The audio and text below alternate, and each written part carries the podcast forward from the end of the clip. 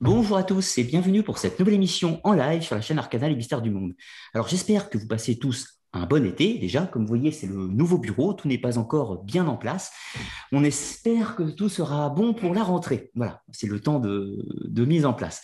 Donc, comme vous avez vu, comme vous avez suivi plus tôt, j'ai recommencé les émissions live. On avait commencé le, le, mois dernier avec une émission sur la mythologie des Pyrénées, avec l'histoire des Vikings, et ce soir, on va poursuivre avec l'histoire des Visigoths. Mais exceptionnellement, je reçois un intervenant, Alexis Sédou, vous le connaissez déjà, il est déjà venu sur la chaîne pour nous parler des Khmers, pour faire un débat avec Quentin Leplat sur l'archéologie. Et ce soir, Alexis, euh, donc de formation euh, de formation d'historien et d'archéologue, va venir nous parler des Visigoths. Bonsoir Alexis, comment vas-tu? Ben, Bonsoir, très bien. D'abord, je, suis absolument ravi d'être là euh, pour parler des Visigoths. Oui, bah, c'est un sujet qui te, qui te, passionne, je crois. Voilà, c'est plus ce qui me passionne. Hein. Je, travaille dessus, hein. c'est mon sujet d'étude, hein. c'est quasiment sujet d'étude central. Euh, C'était mon sujet en master. Euh, maintenant, maintenant que je suis en doctorat, je travaille sur un peu après les Visigoths, mais on en reparlera, euh, on en parlera à la fin, évidemment. Et, ça m'a toujours passionné et j'ai grand plaisir et grande joie à travailler sur les Visigoths parce que c'est un sujet qui n'est pas très étudié en réalité. Euh, en France. Euh, même en Espagne, c'est un peu compliqué, on, va en parler très vite. Hein. Euh, c'est un sujet qui est un peu passé à l'as, et, pourtant c'est une, des cultures, une des civilisations probablement les plus riches du haut Moyen Âge, hein, de cette partie du, Moyen Âge qui va en gros aller du, du 5e, du 4e siècle au, au, 10e siècle, hein, et, qui, et qui est moi ma spécialité en histoire et en archéologie. D'ailleurs, comme on le disait il y a quelques minutes hein, avant de démarrer cette émission, euh, les Visigoths, peuple qui intrigue, peuple relativement méconnu, et de ce fait, un peuple méconnu attire forcément le fantasme, le mystère et l'imagination. Donc ce soir, justement, eh avec toi, euh, j'espère qu'on va pouvoir euh, dégrossir un petit peu le sujet, apprendre à connaître qui sont les Visigoths, quelle est leur véritable histoire, les, placer un petit peu chronologiquement, voir ce qui se passe dans le monde à la, même époque, un petit peu, afin de pouvoir sortir des clichés habituels que l'on a sur ce peuple. Alors, du coup, tu m'as préparé un document, je vais le partager afin qu'on puisse euh, suivre un petit peu le déroulement. Euh, sachant, je vous rappelle hein, pour tous les éditeurs, vous pourrez bien sûr poser des questions ce soir. On fera deux petites pauses questions, une au milieu de l'émission et puis une à la fin de la conférence, si vous avez des questions pour Alexis, bien entendu. Alors, clac. Ça, c'était donc euh, ton plan d'émission, les Visigoths, des migrations au royaume de Tolède. Absolument. Absolument. Alors, je, vais euh, euh, commencer. Alors, euh, bon, évidemment, c'est le côté universitaire. J'ai un plan que je, vais, que je vais essayer de dérouler pour essayer d'avoir une, chronologie. On va essayer de le faire de, la plus chronologique possible. Et on va commencer, évidemment, par la question essentielle c'est que c'est on les Visigoths, mais surtout comment on le sait pour les Visigoths? Parce que la, question qui se pose toujours, euh, toujours en histoire, c'est les sources, c'est la question des sources. Et si on ne connaît pas très bien les Visigoths, c'est que, euh, à la différence d'autres, groupes, les Francs, pour ne pas les citer, on n'a pas beaucoup de sources, et ce qu'on n'appelle pas beaucoup de sources de la pratique. je vais expliquer ça en deux minutes et, de manière très simple. Alors, d'abord, qu'est-ce qu'on a comme source On a des sources archéologiques assez nombreuses, euh, du début de leur existence, on va voir que c'est un terme un peu difficile, hein, disons du deuxième siècle de notre ère, jusqu'à jusqu'à leur fin, même un peu au-delà, parce que euh, certaines constructions, certains types de constructions visigothiques euh, se sont en fait déployés après. Ça, c'est une grande base de sources archéologiques avec l'ORNA, et je vais en montrer un certain nombre, hein, notamment des, objets découverts, euh, des objets tout à fait remarquables ont découverts dans des tombes. Ensuite, on a des sources écrites, et pour les sources écrites, on a d'abord tout un, groupe de sources qui sont de l'époque romaine, parce que les Visigoths, et on va le voir, sont les grands ennemis des Romains, hein, ils font partie de ces peuples germains euh, qui ont, alors euh, je vais utiliser le cliché, mais on va y revenir dessus, euh, envahi Rome et détruit le, monde romain. Ils, sont même d'ailleurs parmi ceux qui ont vraiment mis à mal le monde romain au sens strict du terme. Hein. Donc on a des sources romaines dans un premier temps, alors des, textes comme des, auteurs comme Amien Marcelin, par exemple, ou, euh, ou euh, euh d'Athènes, hein, qui sont des textes tout à fait intéressants. Et puis ensuite, on a des textes qui sont proprement visigoths, alors des chroniques, hein, notamment un auteur très important qui s'appelle Isidore de Séville, Isidore de Séville, je dis toujours très vite, c'est l'habitude, sur lequel je reviendrai. Euh, ou un, autre texte extrêmement important comme, Julien, euh, euh, Julien de Tolède, hein, qui est un, personnage tout à fait remarquable. Et puis, et j'en termine avec les sources rapidement, on a ce qu'on a également des textes juridiques. Et ça, c'est très important parce qu'on a quasiment toute l'évolution des lois visigothiques, qui nous permet d'avoir un cadre général. Ce qui nous manque, c'est ce qu'on appelle les textes de la pratique, c'est-à-dire les donations, les les testaments, les, contrats.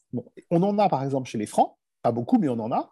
On n'en a absolument pas chez les Visigoths. On a vraiment un tout petit, tout petit groupe qui vient de la ville de Mérida, qui sont écrits sur des, feuilles de, sur, des, pardon, sur des, sur des morceaux de pierre, qui sont des mini-contrats. Et ça nous manque, ce qui fait qu'on a un peu de mal à atteindre la vie quotidienne des Visigoths. Voilà, voilà comment on sait les Visigoths. D'accord. Donc, on a quand même euh, un panel de documents assez large hein, qu'il faut bien sûr recouper, euh, recouper, avec toutes les informations. Euh, une chose que tu as dit qui m'a intrigué, tu as dit les Visigoths sont parmi les plus grands ennemis des Romains. ce qui est intéressant d'ailleurs avec ça, c'est qu'ils sont alliés ennemis des Romains. Cela dépend, dépend, des mois et des saisons de l'année, si je puis dire presque. Absolument. Mais on, va revenir sur cette idée parce que on a eu très longtemps cette idée, jusqu'à il y a à peu près une vingtaine d'années, c'est en train de changer, c'est un paradigme qui change en histoire l'idée que l'Empire romain est mort des coups des barbares. Hein, euh, voilà, c'est vraiment l'idée qu'on se fait.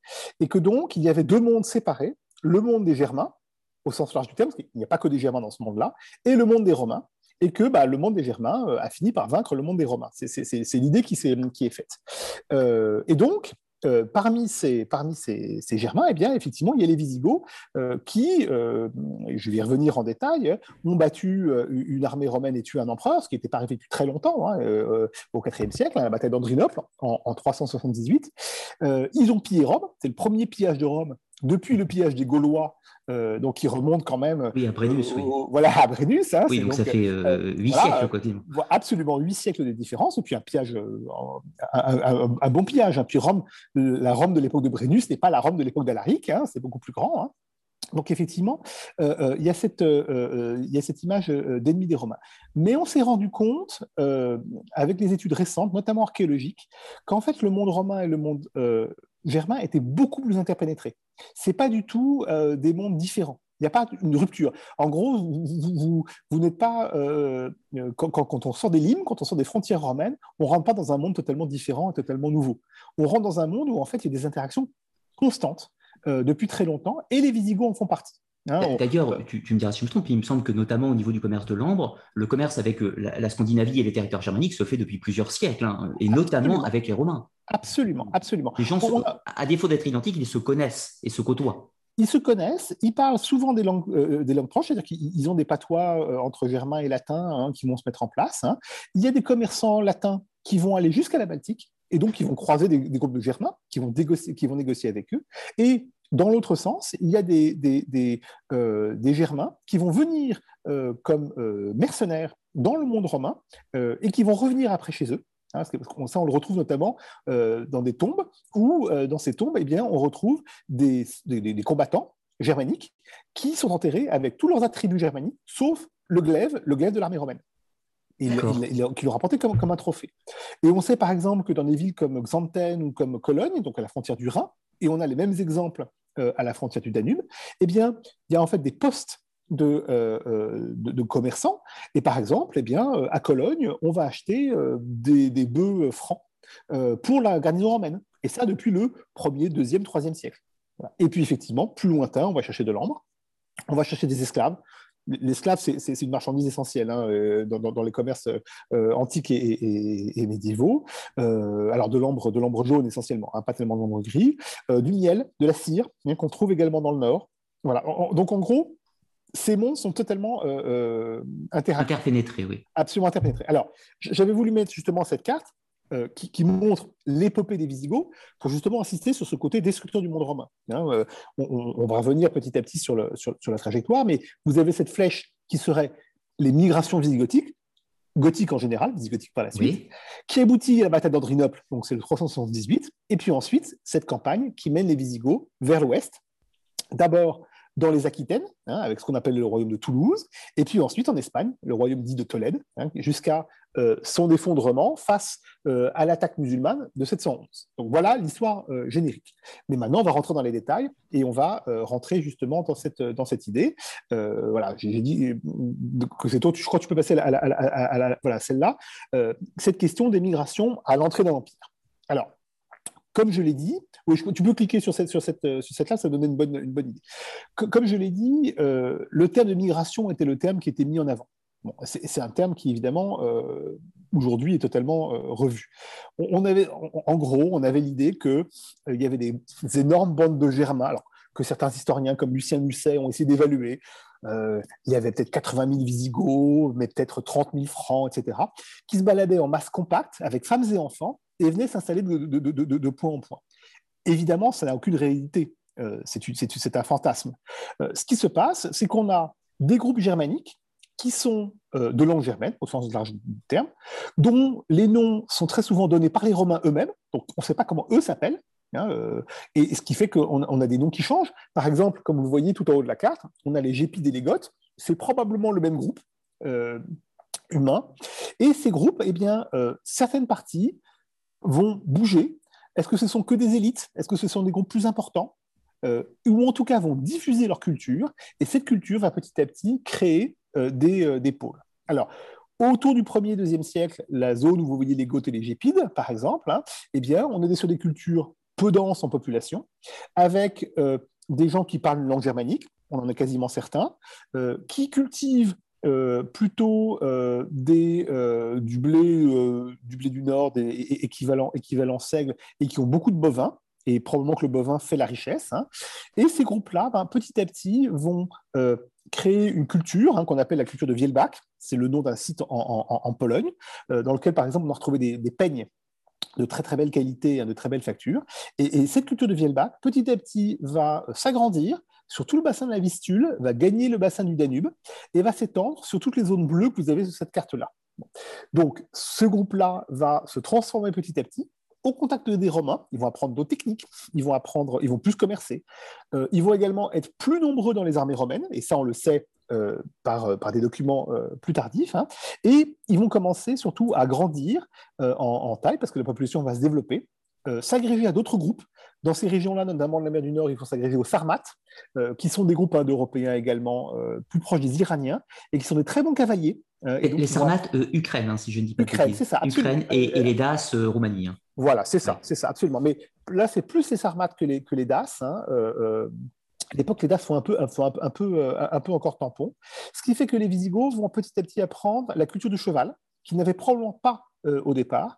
Ils vont devenir des très très bons cavaliers et vont créer leur armée autour de cette cavalerie. ça va jouer un rôle extrêmement important parce que les Sarmates sont habitués à se battre à cheval avec des arcs rétroflexes, donc des arcs qu'on peut utiliser euh, montés, et avec des armures euh, laminées, euh, cuir, et, cuir lames de, métal, qui, font, qui sont une cavalerie relativement lourde et relativement compacte. Hein. Ils n'emploient pas encore réellement l'étrier, mais ils ont, ils ont commencé à avoir des débuts d'étrier, ce qui fait que c'est une vraie cavalerie de choc. Hein. Et, évidemment, ça va avoir un, impact. Alors, tu, peux passer sur les, deux, les deux euh, voilà, c'est malheureusement toute petite, mais euh, elle, montre des Goths euh, qui sont au combat hein, contre des Romains. Hein. c'est, une, une, image romaine qui date du deuxième siècle et qui effectivement montre qu'il y a déjà des, combats euh, euh, importants. Et puis l'image d'après, alors l'image d'après, elle vient de très loin, euh, elle, vient de, elle vient de Perse, elle vient, d'Iran, hein, mais elle nous renseigne beaucoup sur l'ego. Hein. C'est un, un, bâtiment qu'on appelle, alors les archéologues sont toujours des grands poètes, on appelle ça le SKZ, hein, qui veut dire la, la, la, la Chabour Kaba zoroastrienne. Voilà on ne sait pas vraiment à quoi sert ce bâtiment. C'est un bâtiment qui est du 6e siècle avant notre ère. Mais dans ce bâtiment, il y a une inscription qui est placée au pied du bâtiment en bas, alors euh, euh, vraiment, vraiment dans cette zone-là. Et cette, euh, cette, inscription explique que Chapour a battu, les, a battu les Romains par trois fois et que dans ces armées romaines, il y avait des Goths. Donc, au IIIe siècle, hein, les, trois batailles ont eu lieu en, respectivement en 244, 251 et 263, et il y avait des Goths. Donc, avant que l'ego ne commence à vraiment gêner les Romains, eh bien, on sait qu'il y a des contingents go importants euh, qui se battent entre eux hein, et qui sont euh, présents dans cette armée romaine. Oui, qui, font les mercenaires un, peu de la même façon que l'ont fait les, Gaulois dans une certaine mesure pendant les guerres puniques, par exemple. Totalement, absolument. C'est le même principe. Hein.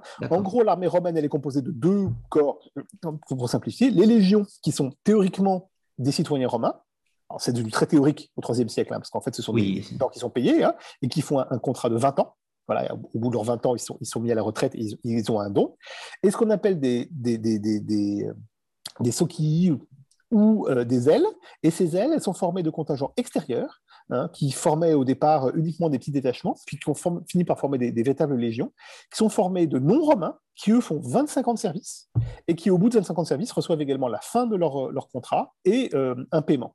Et ce sont probablement ces go qui ont été se battre contre les Perses, et également ces Germains dont on a retrouvé les glaives qui sont allés venir chez eux, probablement euh, auréolé d'un grand prestige, avoir fait 25 ans de combat dans l'armée romaine, un peu, un peu comme un, légionnaire la Légion étrangère qui revient dans son pays, hein, on est dans le même, dans le même esprit, hein, euh, et qui vient se faire enterrer chez lui, et qui probablement a, un rôle de, un rôle de, chef. Alors, parfaitement bien cette, cette, cette, euh, cette vidéo, parce qu'on a la situation, en gros, autour des années 350, où on a toutes ces cultures, vous voyez, hein, et notamment donc la culture du Vielbach, qui était l'ancienne culture.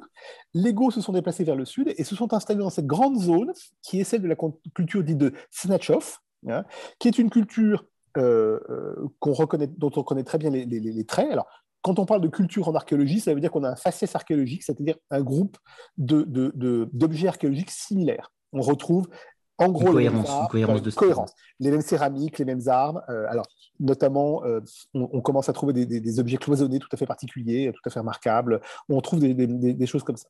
Et au milieu du, du, IVe siècle, euh, vers 350, eh bien, les Visigoths sont dans cette zone. Ils construisent des maisons de ce type-là, hein, celle que tu as montrée là, hein, qui est une maison assez, assez basse, qui préfigure les halls hein, qu'on va retrouver dans, le monde germanique par la suite. Et ça, c'est une reconstitution, évidemment, mais on a retrouvé le trou de poteau, donc on a pu la, reconstituer. Et donc, euh, ils sont installés dans cette zone-là, et ils sont très proches du contact des Romains.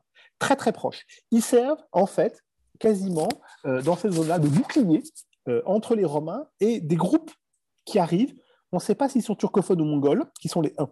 Oui, d'accord, on en arrive là, oui. oui. Absolument. Dans les années 350, 60, on ne sait pas trop eh bien, euh, ils vont pousser derrière les Hein, ils sont dans la zone qui, sont, euh, euh, qui, viennent en fait du Dniepr. Hein, donc, on a la Volga, le Dniepr, le, le Dniestre. Hein. ils vont pousser vers, le, vers, le, vers le Dniestre et ils vont obliger les, les, les, les, à se battre. Et ils vont être battus, ces Goths. Ils vont être battus en 375. Et nous disent les chroniques romaines, le roi Hermanaric est tué au combat. Et ça entraîne la débandade du monde alors voilà cette, débandade du Mongo euh, euh, qui euh, va en fait faire deux choses, va se diviser en deux, et c'est probablement là que se situe l'origine de la division entre Visigoth et Ostrogoth, terme dont on ne sait pas vraiment ce que ça veut dire, hein, parce qu'on a toujours dit Visigoth c'est Goth de l'Ouest, Ostrogoth de l'Est, probablement pas. On a dit Ostrogoth c'est peut-être les, les, brillants et les Visigoths les Goths sages, peut-être, mais en fait on ne sait pas vraiment ce que ces termes recouvrent. Hein. En gros, ceux qui vont devenir les Ostrogoths vont s'amalgamer au 1 comme les Sarmates euh, ou euh, les Suèves se sont amalgamés à, d'autres groupes et vont rester dans ce qui est en gros la Hongrie, la Roumanie aujourd'hui. Quant aux Visigoths, eux, ils vont demander asile dans l'Empire romain. Donc, ils vont traverser le Danube avec armes et bagages. c'est un peu ce qui fait l'idée de euh, gros groupes qui se déplacent. Et ils vont être installés au sud du Danube, où un accord, hein, ce qu'on appelle un feuidus, c'est-à-dire un, traité de fédéré, mais un accord est passé entre euh, l'empereur qui est à Constantinople, qui s'appelle Valence, et, euh, qui leur dit voilà, nous on vous nourrit, euh, nous Romains on vous nourrit, on vous fournit des vivres, hein, on ne vous demande même pas de cultiver la terre, mais en échange, vous nous protégez contre les uns, vous, défendez cette frontière c'est un accord très classique de la part des Romains. Les Romains font très très souvent ce type de ce type d'accord. On n'est pas encore au Fédus, mais on en approche en fait. De on n'est pas au Fédus comme on va voir plus tard, mais c'est déjà un accord dans lequel il y a une certaine territorialité.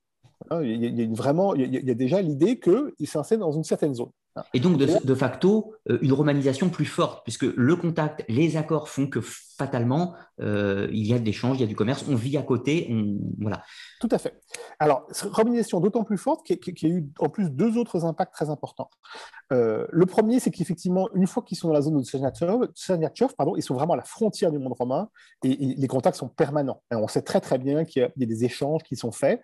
Euh, on le sait parce que, par exemple, des prisonniers go reviennent chez eux ou des personnes vont dans l'autre sens. Et on le sait également parce que eh bien, euh, un évêque qui s'appelle Ulfila euh, va convertir les Goths. Ulfila, c'est un évêque, c'est un Goth qui a été capturé par les Romains, qui s'est converti au christianisme, mais qui s'est converti au christianisme arien. je reviendrai en plus de détails tout à l'heure sur ce qu'est l'arianisme réellement, alors avec un I, attention, pas avec un Y, hein, et qui a réussi à convertir pas tous les Goths, mais une partie des Goths, qui sont convertis au christianisme arien. Et ça, ça va augmenter encore les contacts entre les deux, hein, puisque, évidemment, il va falloir traduire certains textes. C'est Ulfila d'ailleurs qui va inventer un, alphabet permettant de traduire certains textes Go pour, pour notamment les textes religieux. Tu, me permets, mais il me semble, peut-être que je me trompe, hein, que les Visigoths font partie des premiers peuples dits germaniques qui se convertissent. Absolument, absolument. Ils, sont, ils font partie des premiers. Des précurseurs, oui. Des précurseurs. Alors, euh, ce sont des petites conversions. Hein. Il ne faut pas du tout voir euh, que l'ensemble du monde Go est, converti. Hein. C'est probablement euh, certaines élites, et on le sait parce qu'on a un texte, le nom va me revenir de ce texte-là, et qui est un martyr, et qui est un texte qui raconte justement le martyr d'un chrétien dans le monde Go qui essaie de convertir d'autres Go et, qui, n'y arrive pas, et donc qui est mis à mort. Hein. Donc évidemment, c'est un des premiers peuples. La conversion est encore modérée, et en plus, ils sont ariens. On va voir les conséquences que ça D'accord. en 375, les Gauss Visigoths sont de l'autre côté de la frontière. Euh, ils sont au contact des Romains. Ils servent à défendre la frontière romaine. Sauf que entre Romains et Gauss, ça va très mal se passer. Euh, parce que euh, les marchands romains ne vont pas du tout faire ce qu'ils avaient dit notamment ils ne vont pas du tout donner suffisamment de vivres, etc. Il va y avoir donc une révolte de la part des Goths en 378, euh, et euh, cette révolte, euh, l'empereur Valence dit, bah, écoutez, les, Germains se sont révoltés, à la tête de mes légions, je vais les battre. Et il n'attend pas son, compère, hein. il va au combat à Andrinople, justement, la bataille d'Andrinople, voilà. La fameuse bataille d'Andrinople en 378, hein, euh, où, euh, d'après ce qu'on a dans les textes, hein, c'est Amien Marcelin qui nous raconte ça, euh, il, les armées de, Valence vont entourer ce qui est en gros la, voilà, la, l'armée, l'armée gothique. En fait, ils pensent que c'est l'armée gothique, mais ce n'est pas l'armée gothique, c'est simplement les chariots qui se défendent. Et comme il n'a pas attendu euh, des renforts, il ne voit pas arriver la cavalerie lourde gothique qui va balayer les légions romaines. Euh, la, défaite est, considérable, euh, vraiment considérable, avec en plus la mort de l'empereur, ce qui crée un choc énorme, hein, parce que des empereurs morts au combat, il n'y en avait pas eu depuis un siècle, hein, donc voilà, c'était important. Et il ne mourrait pas contre les Germains, il mourrait contre les Parthes ou, les Perses, mais contre les Germains, contre les Perses essentiellement. Donc c'est vraiment une nouveauté, ça fait un choc important. Et surtout, Constantinople, hein, qui, est une ville importante, qui est une des deux, un des deux euh, capitales de l'Empire. L'Empire n'est pas encore divisé. Hein, oui, c'est juste après avec Théodose, enfin avec la mort de Théodose. Absolument, absolument, euh, est menacé. Euh, donc évidemment, le choc est, très très brutal. À partir de là, euh, eh bien, les Visigoths, euh, qui sont ces bandes Visigoths, mais qui ont sans doute agrégé beaucoup de monde. Hein, parce qu'il ne faut pas croire non plus que tous les Visigoths, garde cette, cette image, c'est celle justement de Théodose euh, évidemment, en même temps que, qu'il y a des Germains, il y a aussi probablement des Sarmates, mais probablement des Das qui sont venus là et qui ont dit tiens, on va venir avec, vous.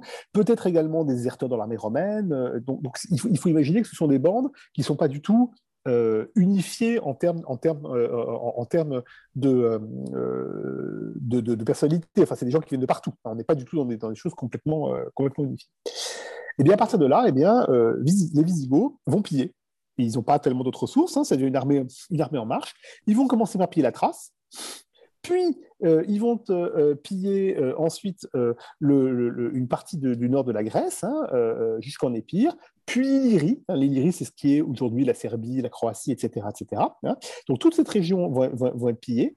Et les, les, les, empereurs romains, Théodose, justement, qui va reprendre en main la situation, va réussir à les payer, et il va les payer pour qu'ils aillent vers l'ouest.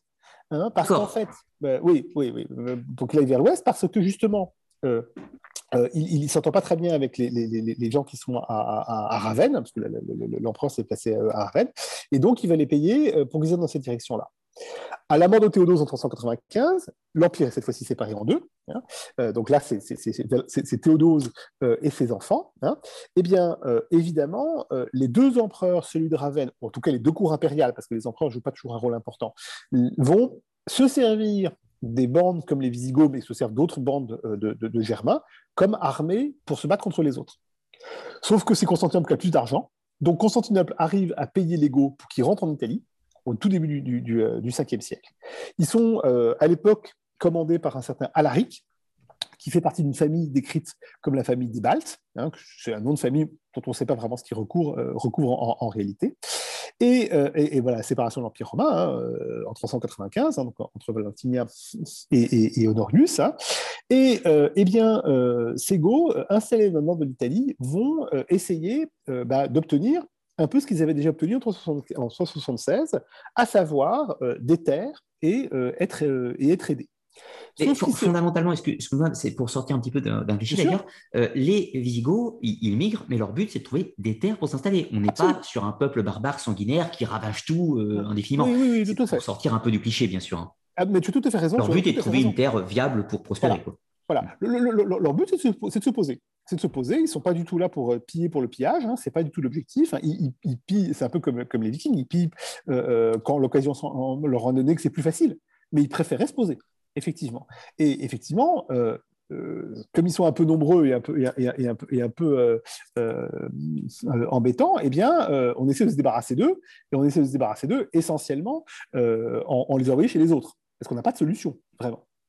Et ils arrivent donc en nord ils essaient de négocier avec euh, celui qui est le général qui commande vraiment le, monde romain, qui s'appelle Stylicon, qui est un vandale. Donc c'était évidemment très intéressant, c'est qu'à l'époque, en réalité, les, maîtres euh, des armées sont des Germains, quasiment tous. Hein. Ils sont essentiellement, il y, a des skiers, il y a des vandales, il y a quelques Goths, euh, on, va il y a quelques francs également. Et Stylicon, dans un premier temps, réussit à battre euh, les, Visigoths, une bataille près de Florence, à Fiesole. Euh, mais Stylicon est mis à mort, parce qu'évidemment, euh, il, il, avait trop de pouvoir, et, donc il y a des, camarillas à l'intérieur du monde romain. C'est un autre sujet, mais, il faut imaginer qu'effectivement, il y a des, intrigues de pouvoir assez, importantes. Donc Stylicon est mis à mort, ce qui laisse la main libre, les mains libres à Alaric, qui va en 408 se présenter devant Rome et dire bah voilà, c'est pas compliqué. Si vous ne payez pas une somme très importante, on pille Rome. L'empereur s'exécute, donne une somme importante, et les, Visigoths vont rester pendant quelques temps autour de Rome s'installer dans, la région. Alors là encore, il faut imaginer que comme c'est une force combattante et une force un peu mobile, ils agrègent des gens. Il y a des gens qui, vont, qui vont, qui vont venir les voir. Des paysans sans terre, euh, euh, latins, enfin, il faut, vraiment imaginer que c'est des agrégations qui se font. Oui, oui, Visigoth, c'est les dirigeants, l'élite voilà, qui dirige tous les peuples. On, a un petit peu le cas avec, euh, d'ailleurs, quand j'avais travaillé sur les Vikings, où on a notamment des Slaves qui, qui sont présents dans des invasions vikings. C'est tout à fait logique. En fait, on a voilà, encore une fois, un peuple, mais les locaux au fur et à mesure. D'ailleurs, c'est le cas avec les Huns, ce qui est très intéressant. Complètement. la poussée un qui agrège tous les peuples au fur et à mesure. Ah, complètement, complètement. Et, en fait, on, en reparlera après. C'est une question de, c'est une question de, d'identité, de, formation d'identité. On y reviendra parce que c'est un sujet qui est, passionnant pour le Haut Moyen Âge. Euh, mais, mais, effectivement, l'identité devient visigothique, mais, mais, en réalité, le nombre de visigoths au sens du terme, c'est assez, euh, c'est assez, euh, pas, pas forcément très nombreux. Enfin, c'est pas forcément la majorité. On n'en sait rien, on n'a pas, pas d'éléments, mais il ne faut pas imaginer que, que, ce sont que des visigoths qui se briquent entre eux et, qui ne bougent pas. Donc Alaric a réussi à obtenir une première fois ce, paiement. En 410, il redemande la même chose parce que voilà, et euh, le gouvernement romain refuse. Eh bien, eh bien Rome est pillé. Rome est pillé en 410. Ce pillage de Rome a un impact énorme, hein, montre que les Goths sont, absolument euh, euh, extrêmement puissants, qu'il faut absolument s'en débarrasser. Euh, Alaric, après avoir pillé Rome, essaie de se diriger vers la Sicile. Il y a un tropisme sicilien très important. La Sicile et l'Afrique du Nord sont considérées comme les terres les plus riches, les plus accueillantes. Hein, comme, comme, une chose importante. Hein. On, verra la question avec les Vandales plus tard, mais, mais c'est important. Le problème, c'est que leurs bateaux sont détruits ou ils n'arrivent pas à embarquer. Alaric meurt à la fin de l'année 410. Et on reviendra sur les questions des mystères, parce qu'évidemment, la recherche de la tombe d'Alaric, qui est un espèce de serpent de mer. Oui, oui, qui fait beaucoup parler aussi. absolument, absolument. Et euh, eh bien, euh, bah, les, les, Visigoths vont remonter vers le nord, vont passer en Gaule, euh, et vont finir, à partir de 415-418, à arriver à un accord. alors, c'est le roi Valia d'abord qui leur succède, hein, et puis ensuite, avec le roi Théodoric, ils vont passer un vrai féodus, Hein, au sens strict du terme, c'est-à-dire un vrai traité de, fédération, dans lequel eh bien, il s'installe ce qu'on appelle en Aquitaine. Alors, c'est en Aquitaine première, c'est la région de Poitiers, en réalité. Hein, voilà. Et, à partir de là, ils vont créer un véritable État. Alors, l'accord de Féodus, c'est un accord donnant-donnant, hein, évidemment. Euh, ils ont le droit de s'installer là, ils ont le droit de prendre partie des terres. On ne sait pas très bien comment, on a pensé à un moment que c'était un tiers des terres, mais c'est probablement un tiers des revenus des terres qu'ils ont le droit de récupérer. Euh, ils ont le droit de fonctionner selon leurs lois, euh, au sein de leur système. En échange, leur armée peut être mobilisée contre des ennemis extérieurs. Voilà en gros l'accord qui est fait. Et, cet accord, il va effectivement très bien fonctionner euh, avec les Visigoths, qui vont euh, d'une part faire la police, Et il y en a besoin parce qu'à l'époque, en Gaule, il y a ce qu'on appelle les bagaudes, qui sont des, en fait des mouvements de paysans très nombreux qui se révoltent parce qu'il y a probablement des problèmes économiques hein, qu'on a, du mal à, connaître. Hein, et donc, le Visigoth fait la police, hein, ils, vont, ils, vont, ils, vont, massacrer ces bagaudes. Ils vont également intervenir en Espagne, déjà, dès les années 440-450, notamment contre les Vandales qui sont installés au sud de l'Espagne, qui vont passer en Afrique du Nord, mais surtout contre les Suèves, qui sont d'un autre groupe germanique, euh, qui eux sont installés au niveau de la Galice. Hein, et, les, les, Gauls vont, vont les, pousser de plus en plus vers la Galice et vont les contrôler le plus vers, euh, l'extérieur. Sachant, encore une fois, si je ne dis pas de bêtises, il me semble que c'est toujours cet accord un petit peu avec Rome, c'est-à-dire que installez-vous là, mais du coup, euh, combattez les autres. Absolument. Les Suèves n'ont pas d'accord, les Gauls ont, accord. Donc, donc au titre de cet accord, les Gauls vont chasser les Suèves. Hein. C'est vraiment le, travail qui est fait. Même chose avec les Vandales. Hein. Les Vandales n'ont pas d'accord, donc ils vont, ils vont, euh, ils vont chasser les, Vandales qui s'installent en Afrique du Nord. Et puis, euh, cet accord va très loin parce que, euh, eh bien, lorsque les Huns vont attaquer la Gaule dans les années 450, eh bien, l'armée gothique va se mettre au service de l'armée romaine dans une grande, euh, dans une grande armée, euh, on dirait aujourd'hui multinationale, à l'époque ça n'a pas de sens évidemment, mais euh, et va battre les, les, les, les, les, à la bataille des champs cataloniques, hein, bataille extrêmement, extrêmement importante. Hein, et à cette bataille de, de, des champs cataloniques, eh bien, bah, Théodoric va trouver la mort. Hein, donc, il va, trouver la mort en combattant les, les Huns au profit des, des, Romains. Donc, l'accord est vraiment très bien respecté. Et c'est là où on voit effectivement que les Gauches qui cherchent, c'est vraiment s'installer sur le terrain. Hein. C'est pas du tout euh, euh, faire plus que ça. Alors, la bataille des champs cataloniques est très importante parce que c'était vraiment une agrégation de tous les peuples qui vivent en Occident qui s'opposent aux uns. On a les Francs, les Visigoths, les Romains, etc. Absolument. vraiment, euh, absolument. des batailles très importantes pour cette époque. Tout à fait. Et, on, alors, ce qui, est, intéressant, c'est qu'on pense que dans l'armée unique, il y avait des Ostrogoths. Hein. donc, évidemment, c'est ça qui est intéressant. C'est oui. voilà, ce qui pourrait à l'époque ne pose aucun problème, évidemment, mais, mais voilà, c'est aussi une agrégation, c'est deux agrégations, l'une euh, euh, de, de, groupes de nomades pillards, hein, que sont les uns, euh, contre des armées, effectivement, qui, qui, essaient de défendre des territoires plus sédentaires. Hein. c'est vraiment la, la, la, la, chose qui est, qui est importante. Alors, bataille effectivement très importante. Et puis, la, mort, de, la, mort du roi Visigoth au combat au profit des Romains, c'est très important. Euh, ça montre qu'effectivement, les Visigoths sont intégrés dans le monde romain. dans le monde romain tardif, évidemment, mais ils sont totalement intégrés dans ce, dans ce système-là. Donc, ça, joue un rôle effectivement, effectivement extrêmement, extrêmement, extrêmement important comme, comme, euh, euh, accord. Alors, euh, à sa mort, eh bien, crise de succession, on, en parlait tout à l'heure et, on va y revenir. Hein, eh bien, c'est Torismond qui prend le, qui prend le pouvoir. Hein, les, rapports entre, entre, entre, les groupes, sont, entre, entre les familles sont, sont, compliqués. Mais il faut savoir que dans le monde germanique, hein, le, système de succession patrilinéaire n'est pas du tout en place. Hein, ça dépend des tribus. Hein. Euh, les, Romains, les Latins, quand ils décrivent les tribus euh, euh, germaniques, ils disent qu'en gros, c'est des tribus qui n'ont pas de souverain, qui n'ont pas de roi, hein, qui, et qui nomment un roi en cas de guerre. Et donc, c'est vraiment uniquement un chef de guerre. Bon. Probablement qu'à partir du IVe siècle, la hiérarchie est plus importante, mais un fils de roi n'est pas du tout, pas du tout sûr de succéder à son père, loin de là, et on verra pour les Visigoths, c'est même rarement le D'accord. Il, y, a quand même encore cette idée du, chef qui doit être puissant, qui doit imposer sa force. On a la même chose un petit peu chez les Francs à cette époque. Où le, Tout à fait. Le système est le même. Le système est le même, c'est des systèmes tribaux où effectivement euh, le, chef doit avoir un charisme un particulier hein, qui, est proche d'un mana polynésien, hein, qui est quelque chose de, spécifique, hein, euh, qui ressemble un peu euh, à ce qu'on retrouve dans, le système des chefs gaulois.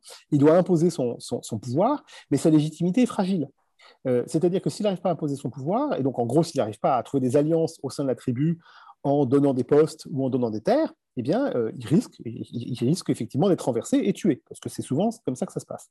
Et c'est ce qui se passe avec Torismond, qui effectivement est renversé et tué. Hein, il y a un règne euh, assez court, hein, euh, et c'est euh, euh, Euric euh, qui, le, succède. Hein, et cette, cette pardon, c'est Théodoric, II qui lui succède, c'est moi, Théodoric qui lui succède. Hein. Même chose, Théodoric II qui arrive à étendre un petit peu le pouvoir des Visigoths, qui arrive à, aller vers le sud, c'est qu'il contrôle l'Aquitaine seconde, l'Aquitaine première, pardon, la de, de, de, Poitiers, et puis ils vont descendre vers Toulouse, hein, et puis vers Narbonne. Donc ils vont avoir la Méditerranée la Méditerranée, ça joue un rôle très important parce que c'est par là que rêve le commerce. Hein. donc évidemment, avoir, un port en Méditerranée, essentiellement Narbonne, ça joue un rôle important.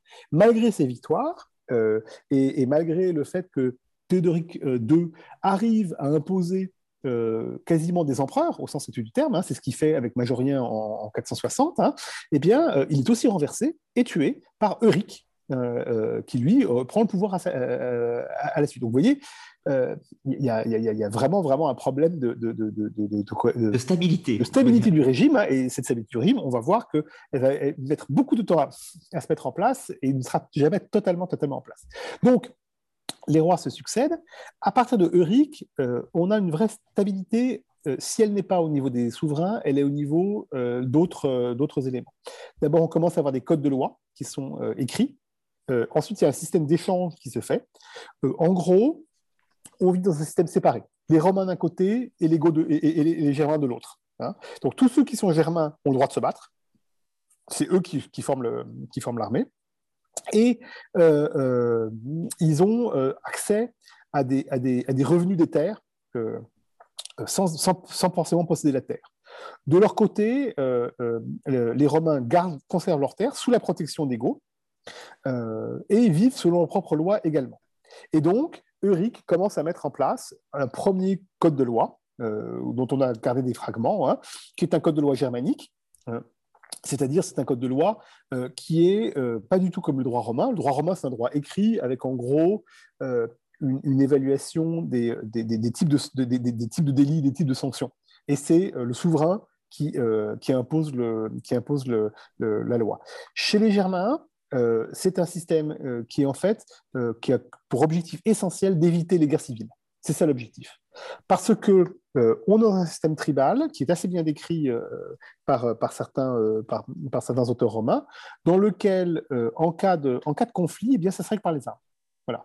Euh, et euh, évidemment, ça peut entraîner euh, des, conflits à répétition sur des générations, de véritables ventes d'État. Hein, c'est un peu la même chose avec les Burgondes, avec Gondebaud, si je dis pas, à sensiblement la même époque, si je dis pas de bêtises. Ah, absolument, absolument, et on va retrouver ça chez les Francs avec la grande C'est intéressant qu'on voit qu'à la même période, on ressent les mêmes besoins sur les territoires. Oui, oui, parce que en fait, une fois qu'ils sont stabilisés à l'intérieur de l'Empire, il faut, il faut eh bien, à la fois stabiliser les lois, stabiliser les échanges euh, personnels et stabiliser les échanges financiers. Tout ceci doit être, euh, régulé. Euh, parce que justement, on a besoin de s'asseoir sur le temps et de ne pas perdre ce qu'on a. Parce que les lois, elles ne sont pas là pour, améliorer la situation, elles sont surtout là pour entériner des situations, d'une part, et, et surtout faire qu'elles ne se dégradent pas. Donc, en fait, on met, en place, on, dit voilà, avant on le faisait à l'oral, euh, avant euh, quand euh, un tel tuait le frère d'un tel, on avait le droit de tuer son frère. Bon, maintenant on dit voilà, maintenant c'est régulé. Voilà. avant de tuer le frère d'un tel, on peut proposer un système de compensation, hein, ce qu'on appelle le vergeld, hein, le, prix du sang, c'est le, terme qui est employé, hein, pour effectivement éviter la fête en gros, j'explique, et, j'aurai l'occasion d'y revenir parce que c'est un, système très intéressant qui, est dans tout le droit germanique euh, de l'époque, c'est que si on fait une blessure ou si on tue quelqu'un, en théorie, dans le droit euh, oral, euh, l'autre personne a le droit de se venger. Et évidemment, elle va se venger en poussant un peu le prix. Genre, vous avez tué un adolescent de 15 ans, donc il est juste à la limite, et hein, eh ben ils vont tuer un adolescent de, 17 ans qui est plus dans la force de l'âge, et puis sa femme, tant qu'à faire. Bon, voilà. Bon. Voilà, pour le prix. Bon, pour le prix, voilà. Et, évidemment, ça va dégénérer. Ça va dégénérer en, véritable guerre Donc, pour absolument éviter ce problème-là, on va fixer une somme. On va dire, voilà, si tu tues quelqu'un de tel état, ça te coûte tant de sous. Hein, solidous, hein, c'est le, prix. Et puis, c'est un barème. Et alors, le barème, alors, on l'a très bien dans le droit franc, hein. c'est très drôle parce que c'est en gros, si on casse un doigt, mais c'est le doigt qui s'est attiré à l'arc, c'est plus cher que si on casse euh, un autre doigt. Enfin, vraiment, on, est dans une espèce de, truc euh, extrêmement, extrêmement précis. L'objectif, c'est pas de dire que automatiquement ça se fera comme ça, c'est de dire voilà, au lieu de rentrer dans une guerre civile, on va négocier, il y a un barème qui est prévu, vous vous débrouillez entre vous, Hein, il n'y a pas de juge, il n'y a pas de justice euh, haute. Vous vous débrouillez entre vous. Le barème est fixé comme ça. Si vous voulez, on peut appeler des témoins. Hein, et on va revenir euh, sur le système de, droit. Et surtout, on évite que, euh, que ça dégénère. Et là, le rôle du roi, et c'est pour ça qu'il fait des codes des lois, c'est justement de garantir la paix. D'accord, il arbitre un petit peu. Il arbitre, il arbitre. Il est, il est cour d'appel supérieur. Et avec ce code des lois, eh bien, effectivement, il met en place cet arbitrage en disant, voilà, OK, c'est vrai que euh, euh, un tel, euh, Atanagil n'a pas été gentil, il a tué ton petit frère. Bon, tu vas pas tuer son petit frère. Atanagil te propose 100 sous et tu pourrais épouser sa fille. Voilà. Et en gros, ça se passe comme ça. Et c'est vraiment des accords que l'on a. On, a, on, a, Pour les francs, on n'a justement pas pour les Visigoths, mais de ce type d'accord euh, qui fonctionne, qui permet de, non seulement de régler le conflit immédiat, mais de régler le conflit à terme, parce qu'effectivement, en proposant le mariage, on rentre dans la même famille, et de manière réputée, on ne se bat pas dans une famille.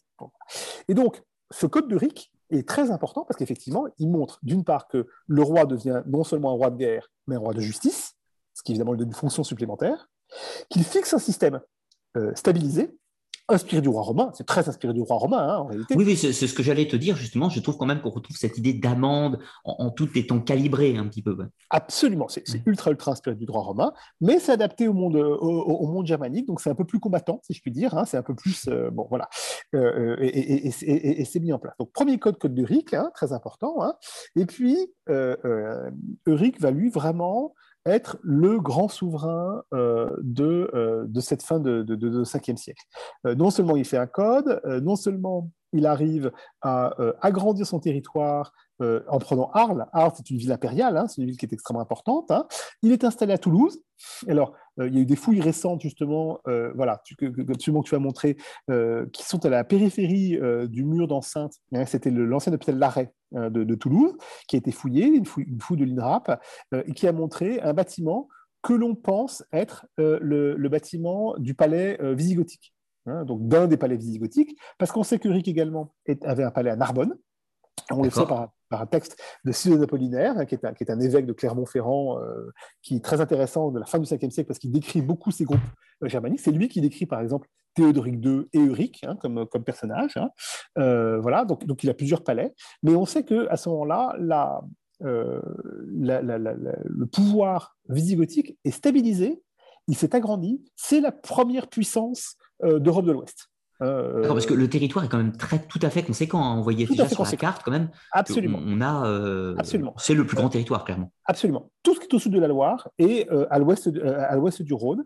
Euh, sur l'Espagne, c'est un, peu un peu différent parce qu'en fait, ils ne contrôlent pas la Galice. Euh, euh, en réalité. Et en dessous de la Meseta, en dessous de la zone de Tolède, leur contrôle est, quand même très diffus. Hein. on ne voit pas sur la carte, hein, mais, leur contrôle est en fait très très diffus. Hein. ils ne sont pas très nombreux, ils font plus police qu'autre chose. Hein. D'accord, ils sont encore en phase de conquête, ceci dit, en Espagne, de toute façon. Ils sont en phase, oui, c'est ça, ils sont, en phase de, de, de, prise, de, prise de contrôle. Hein, ils sont en phase de prise de contrôle. Il n'y a, a, pas tellement de bataille, hein, mais, euh, mais ils sont en, phase de prise de contrôle effectivement, euh, comme, tu le montres sur cette carte, hein, on, voit ici la, euh, euh, ville de Toulouse, avec le palais du roi visigothique hein, qui, est, placé, au nord de la ville, dans l'enceinte romaine. Hein. et évidemment, Toulouse est une assez grande ville, très très bien placée. c'est situé sur la Garonne, c'est vraiment extrêmement bien parce qu'on peut, on peut la remonter, on peut la descendre. Euh, ça permet d'aller jusqu'à Bordeaux euh, et, de naviguer, ça permet d'avoir des, vivres. Et puis, encore une fois, ils sont installés à Narbonne, hein, qui se développe à, cette époque-là. Hein. Euh, si vous avez l'occasion d'aller à Narbonne, il y, a, un musée lapidaire tout à fait remarquable, et il y a des, églises qui datent du 5e siècle, de cette époque-là, qui ont été fouillées, hein, et qui, sont des, qui, montrent la, splendeur de la ville de Narbonne à l'époque. Je, confirme pour avoir visité Narbonne que les vestiges sont tout à fait intéressants et multi-époques pour le coup. Allô? Je t'ai perdu, Alexis, j'ai l'impression. Euh, pardon? Non, je t'avais perdu un instant. Ah, pardon, pardon oui, effectivement, il y a tout stable. Pourtant, je très... Et effectivement, il vient d'ouvrir une, une, nouvelle, une nouvelle, un nouveau musée sur la voie romaine qui traversait Narbonne. C'est bon, tout à fait passionnant. Donc, à la mort de Ric en 484, les Visigoths ont le plus grand, euh, le, le, le, plus grand, le, probablement le plus puissant. Euh, il n'y a plus d'empereur à Rome, toujours un empereur, mais il est, à Constantinople, hein, puisque en 460 euh, a été renvoyé, a été renvoyé euh, par, euh, par les Skirs, hein, par un autre groupe germanique, hein, par Odoacre. Et, et, donc, c'est Alaric II hein, qui, qui contrôle désormais le, pouvoir. Et Alaric II va continuer l'œuvre de son père, il succède à son père, ce qui n'est pas toujours le cas. malheureusement, il va se heurter à la puissance montante que sont les Francs qu'effectivement, les Francs euh, de Clovis, hein, Clovis prend le pouvoir vers 480-481, euh, réussit d'abord à réunir les Francs, entre les deux groupes francs, hein, les, les, Saliens et les Rupières. Euh, il va ensuite prendre tout le contrôle de ce qui est aujourd'hui l'ouest de l'Allemagne et le nord de la France. Il va battre également le dernier vestige du pouvoir romain qui existe de Syagrius, absolument. Il va battre les Burgondes, hein, ce qui va évidemment lui donner un accès à toute cette zone-là. Il va se heurter au, euh, aux, Visigoths. Et euh, c'est euh, Clovis qui va battre Alaric et le tuer au combat, nous disent les textes, hein, à la bataille de Vouillé en 507, hein, qui marque une rupture très très importante dans le monde visigoth. Parce que c'est la fin euh, de la conquête au, sens du terme. C'est la perte de tous les territoires au nord euh, euh, des Pyrénées, sauf la Septimanie. Je vais y revenir évidemment, je ne peux pas ne pas y revenir dessus, hein, bien sûr. Hein. et, c'est la stabilisation hein, du, du, du, pouvoir visigothique autour de nouvelles villes, Narbonne dans un premier temps, puis Barcelone, puis Tolède. Et c'est l'installation d'un nouveau royaume, qui est le royaume visigoth de Tolède, qui va se transformer petit à petit euh, et devenir un royaume très très différent.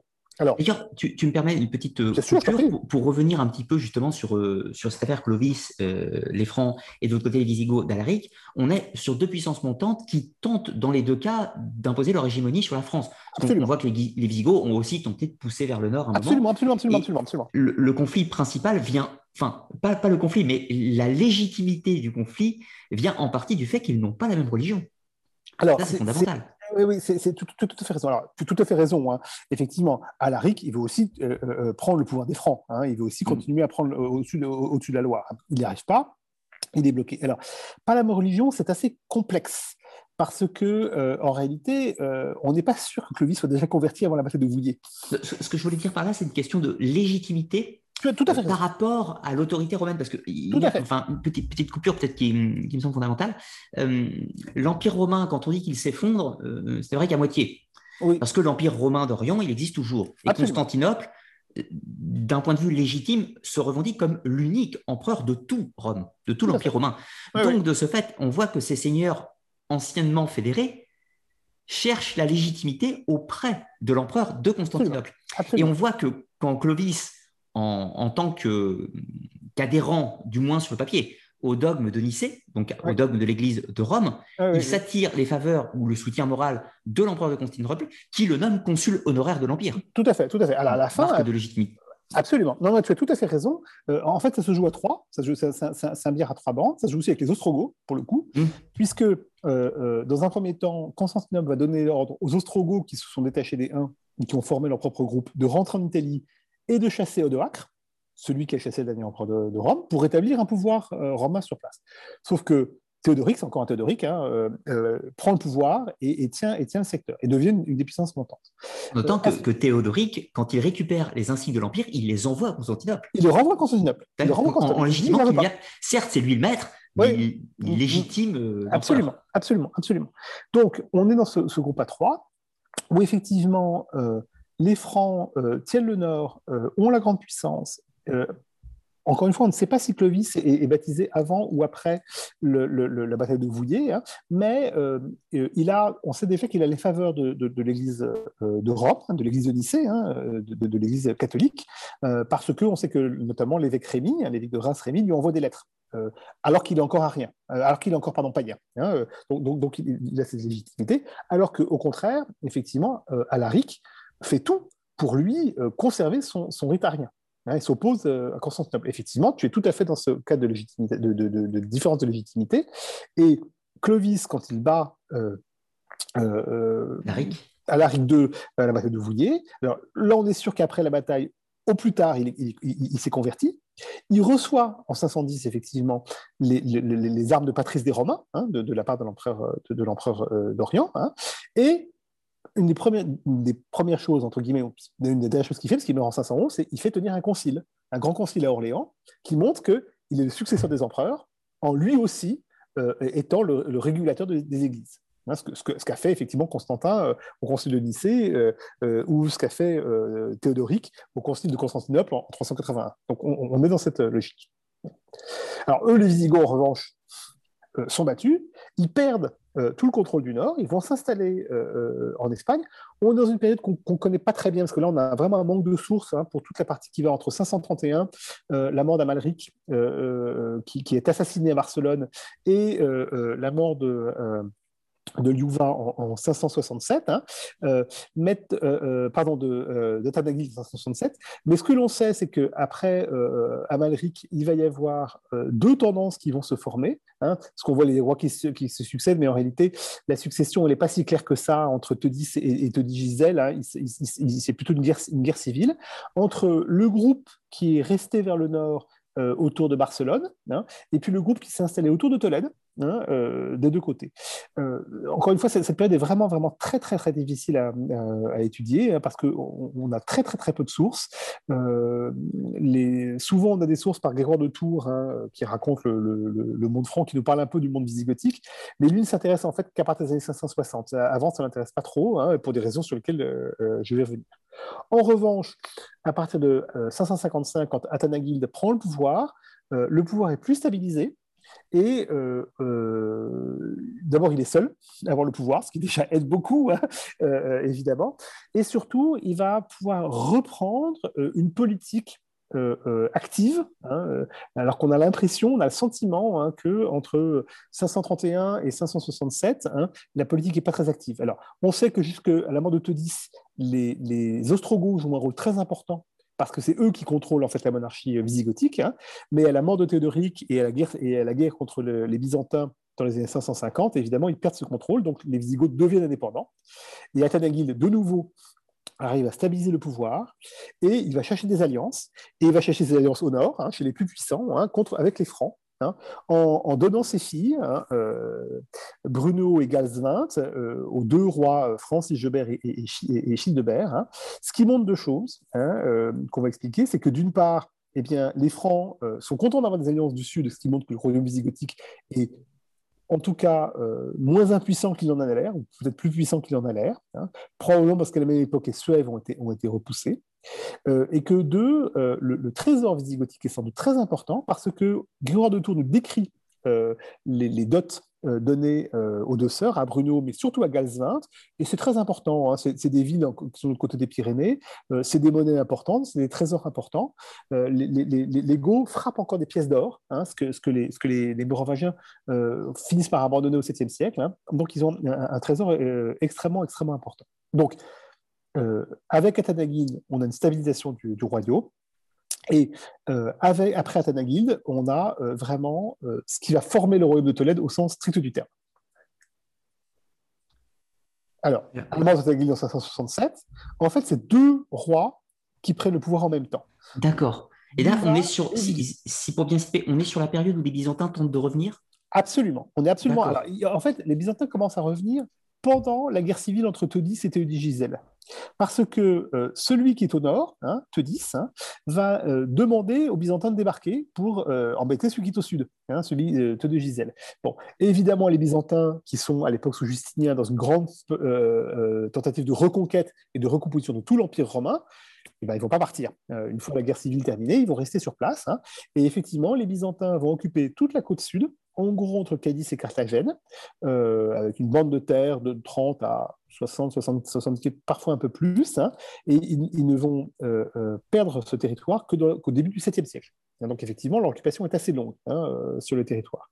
Donc effectivement, les, Byzantins font partie du, du, jeu. Les Francs font partie du jeu également par ce jeu d'alliance, hein, par ce système d'alliance également, et aussi les Suèves, Hein, qui sont également présents, qui eux occupent la zone de Galice et qui eux sont un coup alliés des uns, un coup des autres, et un coup se convertissent au, catholicisme, un coup reviennent à l'arianisme. Donc on, est dans des systèmes qui sont euh, extrêmement euh, fluctuants, euh, d'autant, encore une fois, d'autant plus fluctuants qu'on manque de sources, qu'évidemment, oui, oui, de nous, on, a beaucoup de mal à, à avoir des certitudes.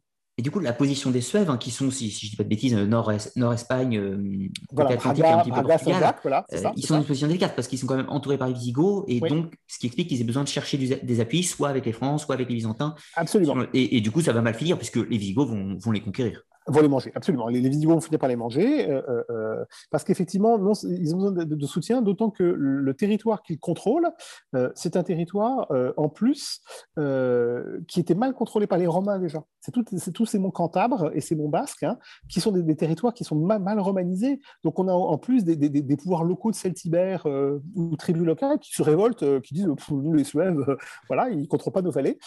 donc, tout ça, tout ça est, extrêmement fragile, hein, et il va jouer effectivement un, rôle par la suite, et d'ailleurs également dans la monarchie visigothique par la suite. Donc effectivement, ils ne sont, ils sont, ils sont pas très à l'aise dans, dans, cette, dans cette période. Donc, euh, lorsque, lorsqu'en 567 euh, Athanagil demeure, eh bien, en fait, euh, c'est Liuva qui prend le pouvoir à Tolède. Mais comme Liuva ne contrôle pas tout le territoire, eh bien, il va faire nommer son, son frère, Léovigilde, à Narbonne. Et donc, il y a une double, un double pouvoir, mais qui s'entend bien, hein, pour contrôler les deux secteurs. En gros, Léovigilde va lui tenir les francs, respect, hein, parce que, eh bien, justement, euh, à, la suite du mariage euh, de Galsvint et de euh, avec, Sigebert et de, Bruno avec Childebert, ça se passe très mal. Alors, ça se passe bien pour Bruno, beaucoup moins bien pour Galsvint, puisqu'il était assassiné par Frédégonde et c'est ce qu'on appelle la grande fête royale. Hein. c'est un événement, euh, ça, vaut une série télé, hein. c'est exceptionnel. Hein. Ça, dure, euh, euh, ça dure 40 ans, et pendant 40 ans, eh bien, Bruno va tenir toute cette période, elle, va finir par être exécutée en 613. eh bien, durant toute cette période, il y a une guerre civile entre, entre, entre Neustriens et, Austrasiens, à, la suite de, la mort de, de, parce que celle qui a tué Galsvint ou fait tuer Galsvint, c'est Frédégonde, la maîtresse euh, de, de, Sigebert, que euh, évidemment Sigebert s'est pas vengé alors qu'il aurait dû se venger de sa propre maîtresse puisqu'il a tué sa femme, mais il le fait pas parce que c'est sa maîtresse. Donc c'est Bruno, la sœur de Galsvat, d'origine visigothique, qui va, elle, se venger. Et donc, il va y avoir tout un jeu d'alliance, parce qu'on va chercher l'alliance visigothique dans ce, dans ce moment-là. C'est Game of Thrones dans le Haut Moyen-Âge. C'est Game of Thrones au Moyen-Âge.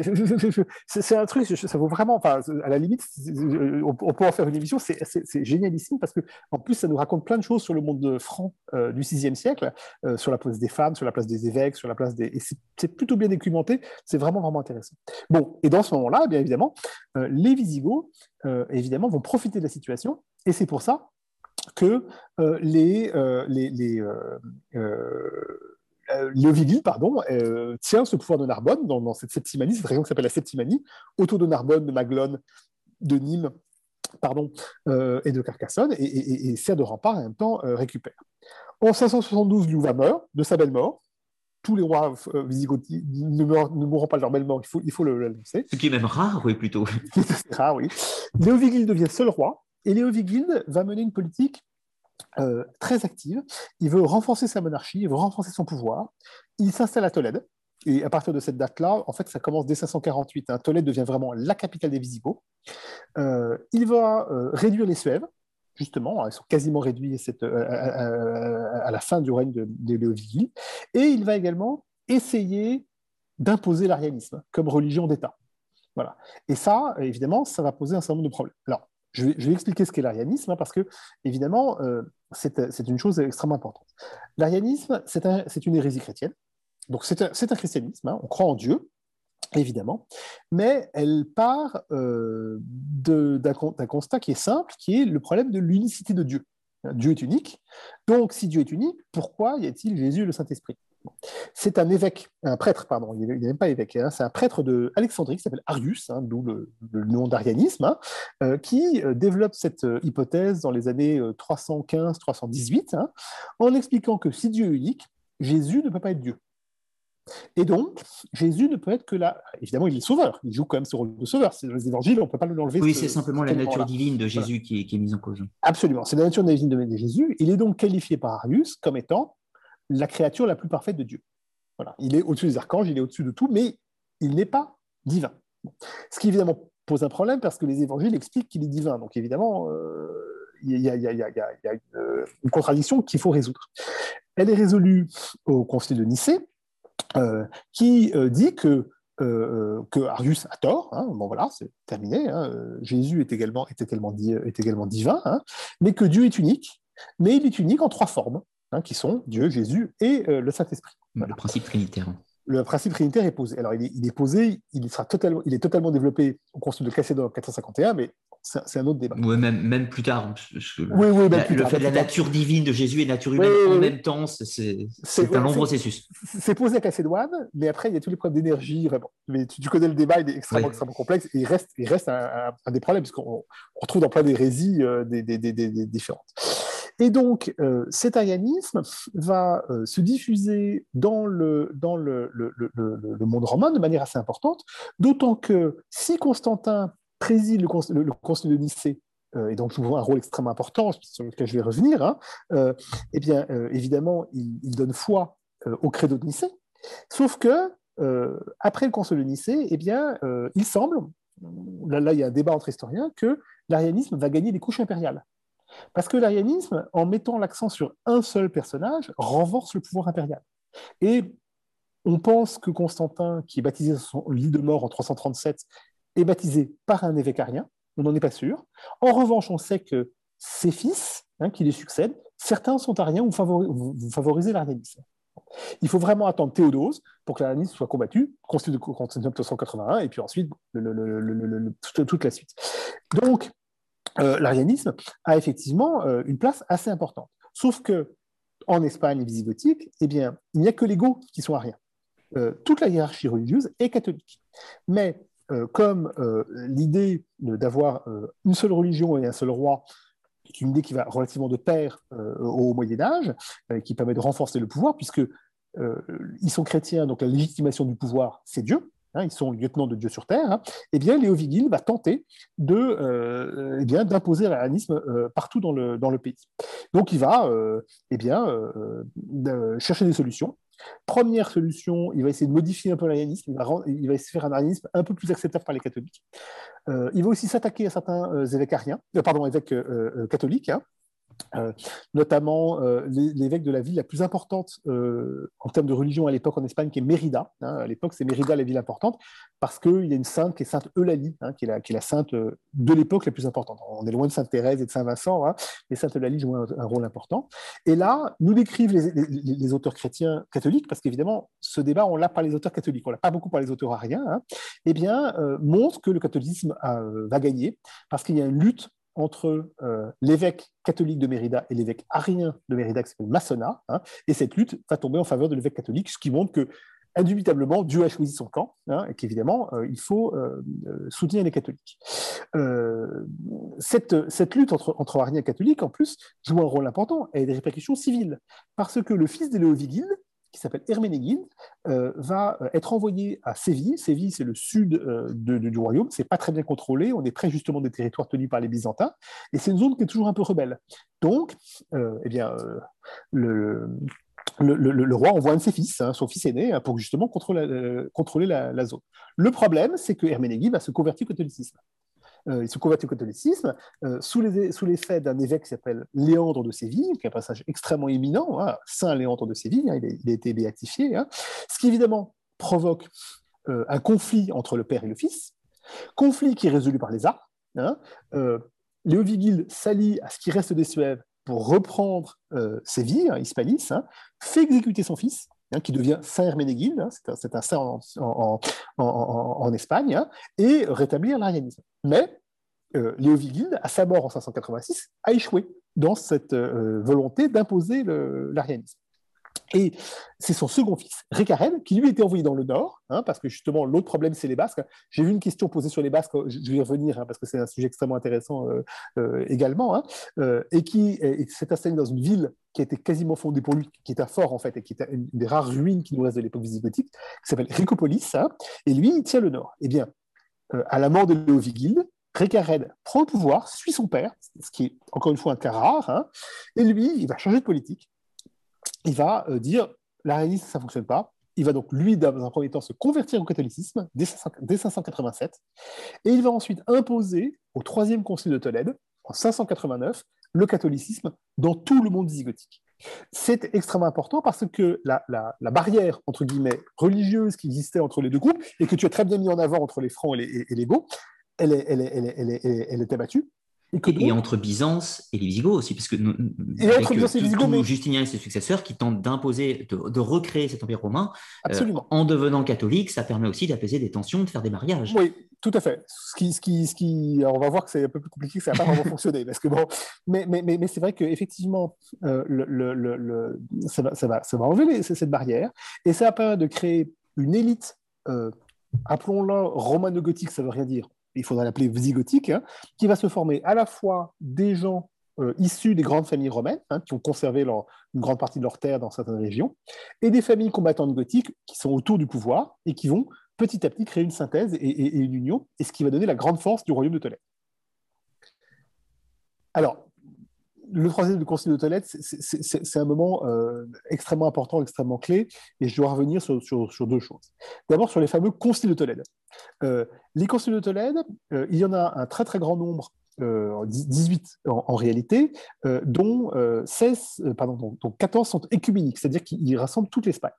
Ces conciles, par essence, un concile, c'est une réunion d'évêques qui doivent statuer sur les questions, oui, c'est tout à fait la, bonne image, qui doivent statuer sur les questions essentiellement de dogme et de discipline. Hein. c'est ça l'objectif des conciles. Mais à partir du troisième concile de Tolède, les conciles visigoths, les conciles généraux de Visigoth ont une portée euh, juridique pour tout le royaume, aux religieux et aux non-religieux. Alors, évidemment, euh, on, doit euh, se dire que le religieux et le non-religieux sont intimement liés hein, dans, les systèmes du, haut, Moyen Âge. Hein. Il n'y a, a, pas de séparation telle qu'on l'entend aujourd'hui. Mais là, ça va, ça va au-delà de ça. Donc ça, c'est le premier élément. Donc, je vais reparler d'autres conciles de Tolède par la suite, mais c'est très important de voir que ces réunions sont extrêmement, extrêmement euh, importantes hein, euh, dans, le, dans, le, dans ce travail. Et deuxième élément qui est extrêmement important, et ça fait le parallèle avec Nicée, dans ce troisième concile de, Tolède, dont on a gardé euh, le, texte, eh bien, euh, Récarède se place au niveau de Constantin. C'est lui qui préside et qui ouvre le concile, comme Constantin l'a fait au concile de Nicée.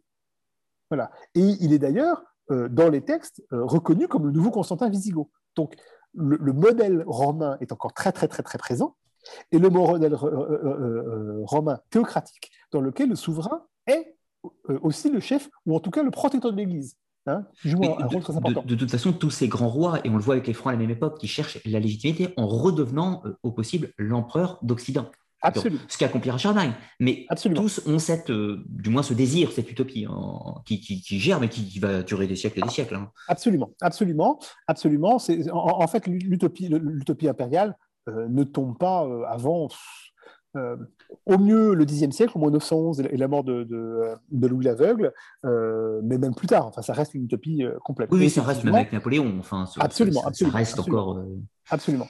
Mais, mais, on est effectivement dans, dans, dans, dans une, une, recherche d'avoir une légitimité impériale parce que, en fait, la, la, place du souverain, c'est la place de l'empereur que l'on cherche, même sur un royaume plus petit. Mais, mais c'est extrêmement, extrêmement, extrêmement important.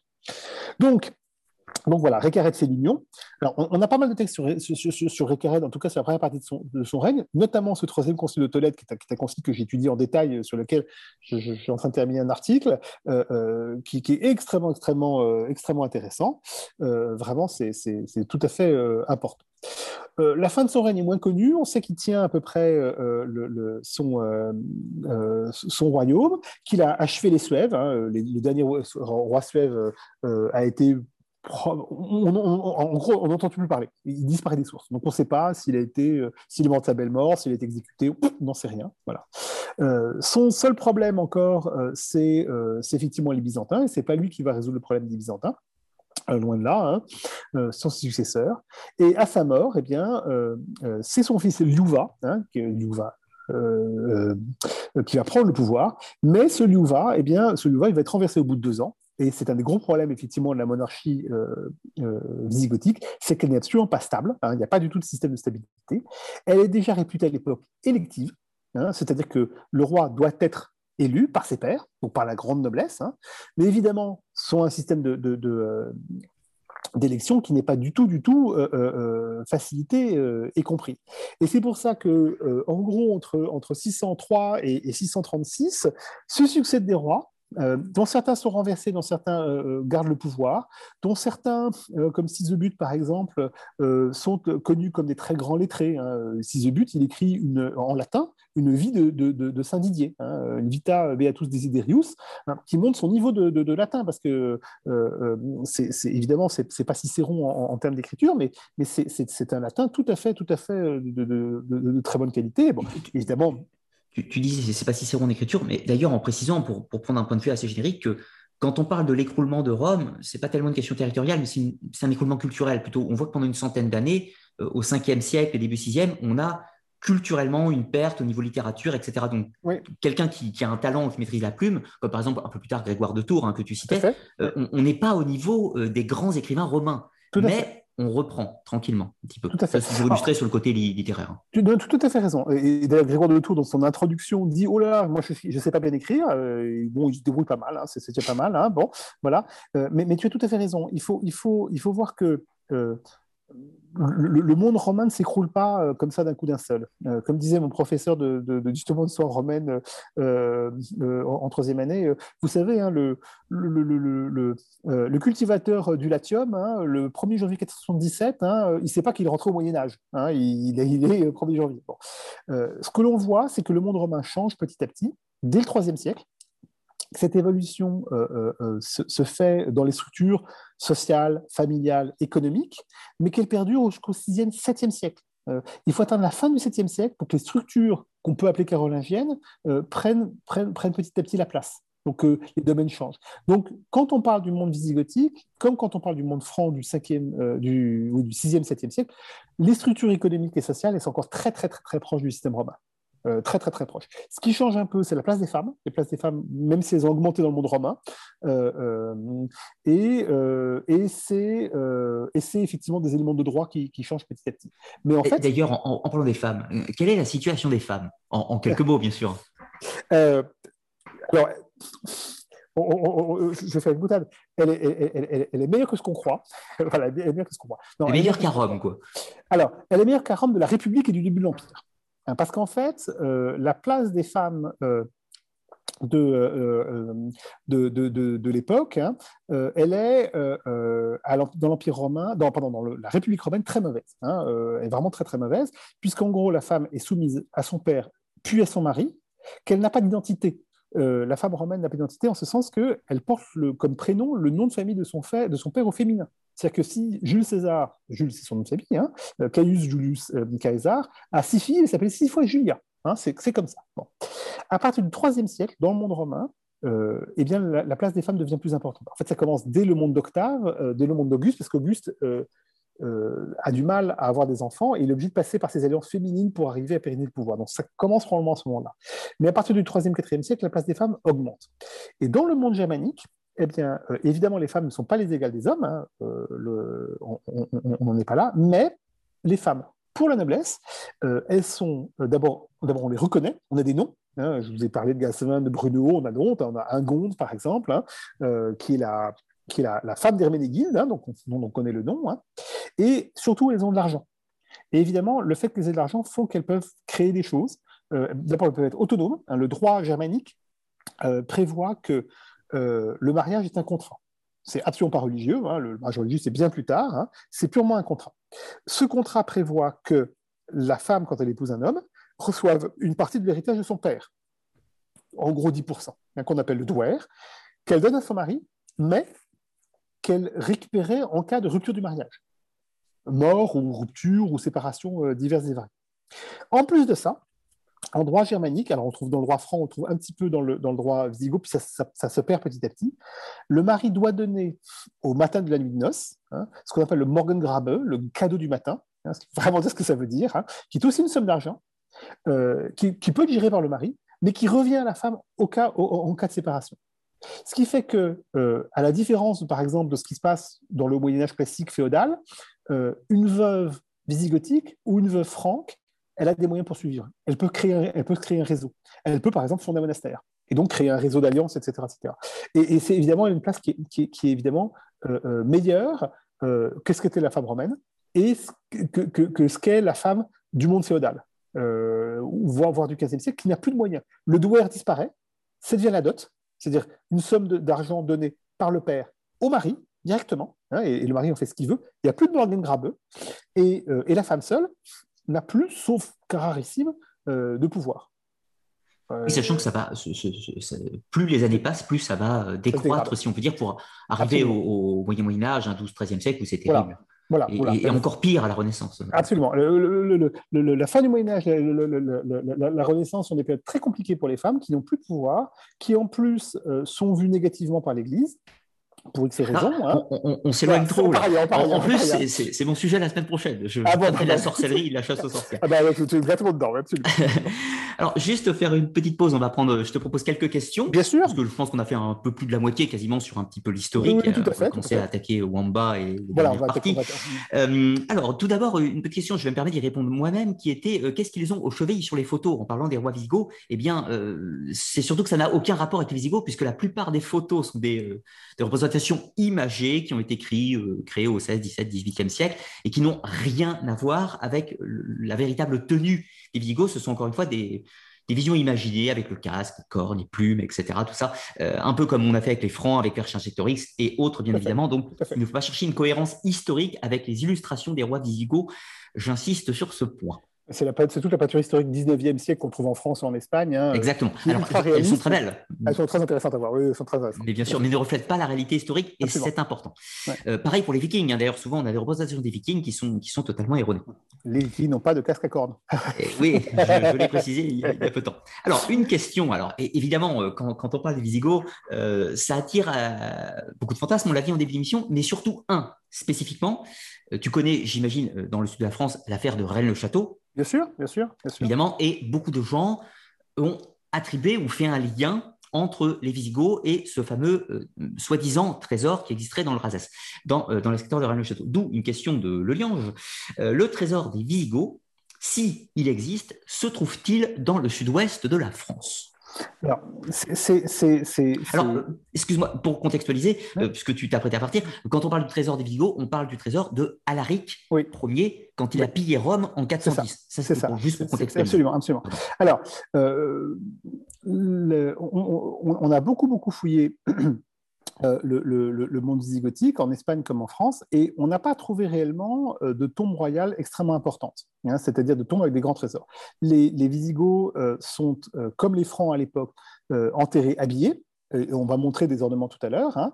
donc effectivement, quand ils sont enterrés, ils sont enterrés avec leurs attributs de combat, mais probablement pas avec un grand trésor. Alors, pour la tombe d'Alaric, hein, c'est un débat qui est important. Alaric nous dit Jordanès, hein, c'est un texte. Alors Jordanès, il écrit vers les années 550.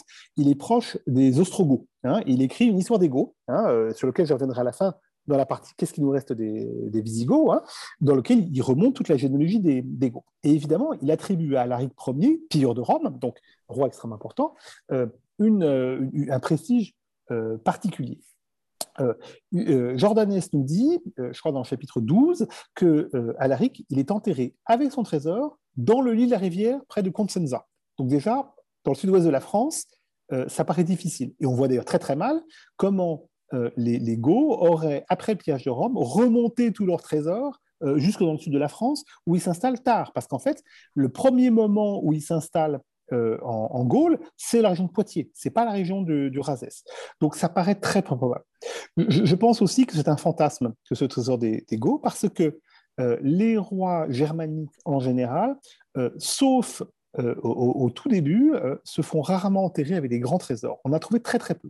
Celui qu'on a le mieux trouvé, c'est la tombe de Chilpéric, hein, qui était près de Tournai, qui a été euh, fouillée au XVIIe siècle, hein, malheureusement perdu après un vol malheureux et dans la Seine. mais c'est un trésor relativement riche, mais ce n'est pas un trésor extrêmement riche. Et quand on a des trésors très riches, les plus riches que l'on connaît, c'est celui-ci, ou celui de Sutton euh, en Angleterre, donc des, trésors qui sont mixtes euh, entre euh, des, souverains qui sont chrétiens, mais pas totalement christianisés.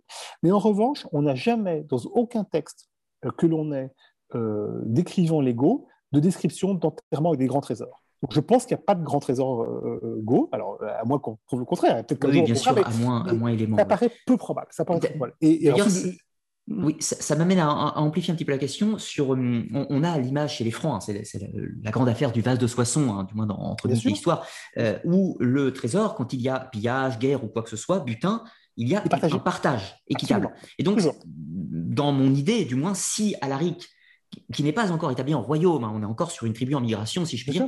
Euh, pays Rome, dans l'absolu, s'il y a butin, il y a partage. Partage, absolument. Donc, ce qui veut dire que le trésor aurait euh, forcément été dispatché en euh, des ou tout un tas de choses. Absolument. Les, règles du partage sont, d'ailleurs assez précises et, mises en part, un peu plus pour le souverain, mais pas beaucoup plus. En fait, le souverain, il gagne beaucoup de moyens parce que, bah, comme il faut avoir son avantage, on lui fait des cadeaux. Mais, mais, mais, mais, il n'a pas des parts de trésor particulières. Hein. on n'est pas dans ce système-là. Donc, je, crois que le, qu'il ne faut pas, il faut pas se dire qu'il y a un trésor visigoth qui traîne quelque part. ça, paraît très étonnant. Et s'il devait être quelque part, il serait plus tardif et il serait effectivement dans des villes comme Narbonne, mais mais, mais, je ne crois pas qu'il y ait trésor d'Alaric. Ça ça me paraît assez fantastique. D'accord. Bah, écoute, merci pour ces précisions. Une autre question de Kletch Bismo. Euh, existe-t-il dans notre quotidien des objets, usages ou autres restes de la civilisation des Visigoths Y a-t-il en gros des éléments linguistiques ou autres qui, pourraient euh, rester, ou des coutumes même peut-être? Alors, pas ma connaissance. Euh, pas ma connaissance. Il y a un truc qui reste, c'est exact, qui existe en Espagne, qui, qui est qu'on peut encore faire des messes selon le rite visigothique. je reviendrai après. Euh, mais effectivement, il n'y a pas grand-chose qui est euh, perduré jusqu'à aujourd'hui. Euh, en revanche, il y a eu pas mal de choses du monde visigothique qui ont influencé notamment les Roms espagnols jusqu'au XIIe, XIIIe siècle. je vais revenir quand je parlerai du Liberio, du justement du, livre des lois, du livre des juges, pardon.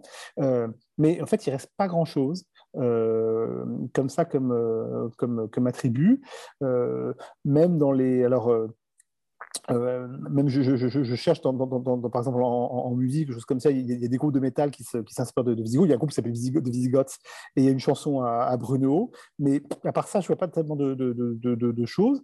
Euh, d'abord parce que la culture visigothique, euh, ce qui, ce, qui ce, qui, ce qui en crée euh, son unicité, on y reviendra, c'est notamment quelques, quelques pièces comme des, comme des fibules ou des choses comme ça, ou des, des, boucles, ou des boucles de ceinture. Elle, euh, elle n'est plus utilisée à partir du, euh, de la fin de l'époque mérovingienne, carolingienne, visigothique, où on, change de mode et, et, on, et on, perd tous ces, tous ces usages-là. Donc, je ne connais pas, je connais pas d'usage, je ne connais pas de mots non plus. Alors, peut-être en espagnol il en reste, mais je ne crois pas parce que l'espagnol est plus influencé par, la langue arabe que par, la langue germanique. Donc, je ne crois pas qu'il y ait tellement de choses qui soient restées. D'accord. Alors, une autre petite question. en fait, il y, a deux questions. Je vais essayer de les mêler un petit peu ensemble. Euh, une première question qu'on m'a posée, qui était de savoir si la monarchie visigothique était absolutiste, absolutisme, enfin l'absolutisme, je pense que tu vas nous dire non, mais tu pourras éventuellement détailler sur le pouvoir du roi, peut-être, pour préciser un petit peu. Euh, et une autre partie de la question, c'était est-ce que les femmes ont eu des attributs de pouvoir ou ont eu des rôles politiques importants? Je pense que tu as déjà plus ou moins abordé les sujets avec certaines, femmes. Est-ce que tu peux nous parler un petit peu du réel pouvoir euh, des élites, si je puis dire, ou du, moins du roi Alors, euh, absolu non, mais absolu, c'est un terme qui est très très spécifique en, en, histoire. la monarchie absolue, c'est un concept qui date de la fin du XVIe siècle. Hein. Il n'y a pas de monarchie absolue avant la fin du XVIe siècle, début du XVIIe siècle. Et la monarchie absolue veut dire que le roi, il est, euh, il est la source de légitimité des lois. C'est ça l'absolutisme. Hein. Ce n'est pas autre chose. Hein. Il n'a pas tous les pouvoirs.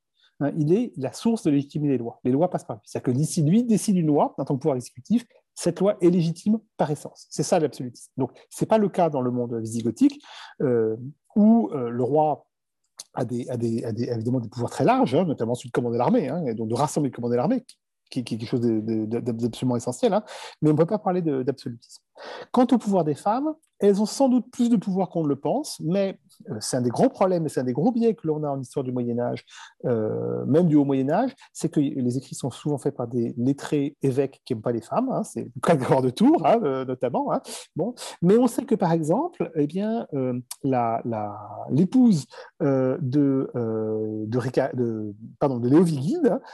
a un rôle très important. D'abord, c'était la femme de Liuva, il a, il, a, épousé la femme de Liuva, et elle a eu un rôle très important, notamment dans l'arianisme. on a poussé l'arianisme en avant donc effectivement, on sait que les femmes ont de l'influence dans le système, euh, dans le système euh, visigothique, à peu près autant euh, qu'on on va les retrouver dans, dans la fin du système, du système franc. Hein. Mais elles ont, elles ont du pouvoir. On sait également que les religieuses ont du pouvoir, parce qu'on a également euh, une règle qui était écrite par Léandre de Séville, dont j'ai parlé, hein, qui préside le, concile de Tolède, hein, euh, pour sa fille, pour sa sœur, pardon, qui, qui est une nonne hein, euh, et qui a une règle, dont, qui a un monastère dans Séville et qui, qui, dirige un monastère. Donc elle a un vrai pouvoir. Et diriger un monastère, c'est pas juste prier le, toute la journée. ça veut dire qu'on gère également des, ressources économiques importantes. Oui, commerce. Voilà.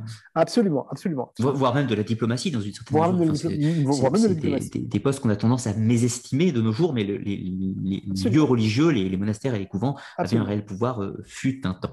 Alors, je propose qu'on fasse une petite pause pour les questions, pour reprendre un petit peu le, fil historique, et reprendre un petit peu plus de, de questions à la fin.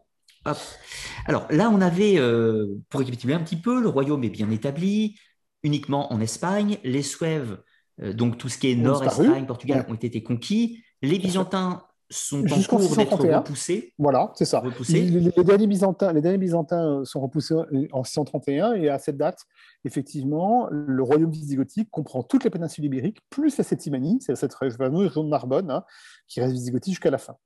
Euh, D'accord. Et du coup, et surtout, chose importante au niveau euh, religieux et culturel, euh, le catholicisme, ou du moins le dogme trinitaire de Rome, est devenu la religion d'État, techniquement. Absolument. Nicéen, le terme de nicéen est, bon, est bon également. On utilise le terme de catholique, effectivement, qui n'est pas, pas, très bon, qui veut dire, qui veut dire en fait. Adapté à l'époque, oui. Mondial, oui, voilà. Mais, mais on l'utilise pour le, pour, le, pour le différencier aux Ariens.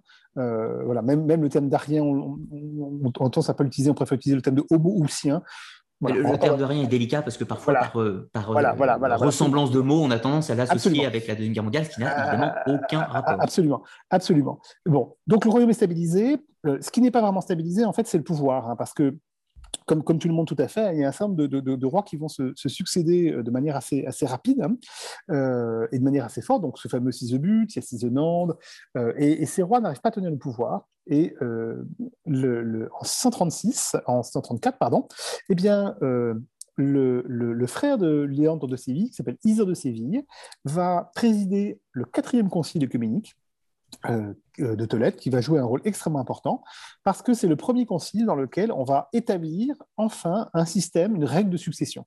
On va dire, voilà, maintenant, les, les rois doivent être élus, voilà, à la mort du roi, il doit être élu.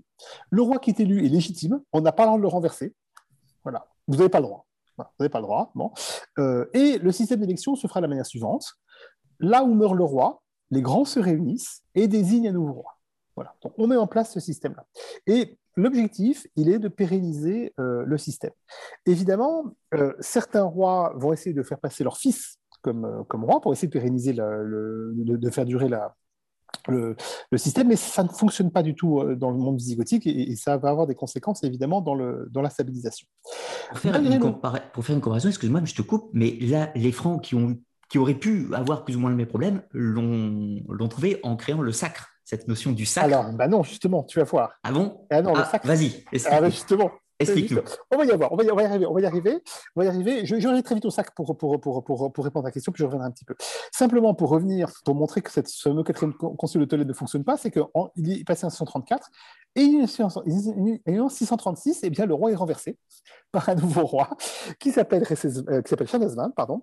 Euh, euh, joue un rôle extrêmement, extrêmement, extrêmement important dans le, dans le système parce que lui et son fils, qui les succède, Recesvint, hein, vont effectivement mettre en place un système de loi complet qu'on appelle le Liber Iudoricum, hein, le livre des juges, qui reprend le code Théodose en grande partie, euh, qui reprend, euh, euh, mais qui l'adopte au, monde visigothique et qui est, une somme assez importante hein, et qui règle tous les problèmes. C'est-à-dire, c'est du droit évidemment pénal, civil, foncier, religieux, voilà, avec des questions, notamment est-ce que est-ce qu'on peut affranchir des esclaves? Oui, on peut affranchir des esclaves. Donc évidemment, il y a des esclaves dans le monde visigothique comme dans tout le, le, monde évidemment d'Europe de l'Ouest de, l'époque. Hein.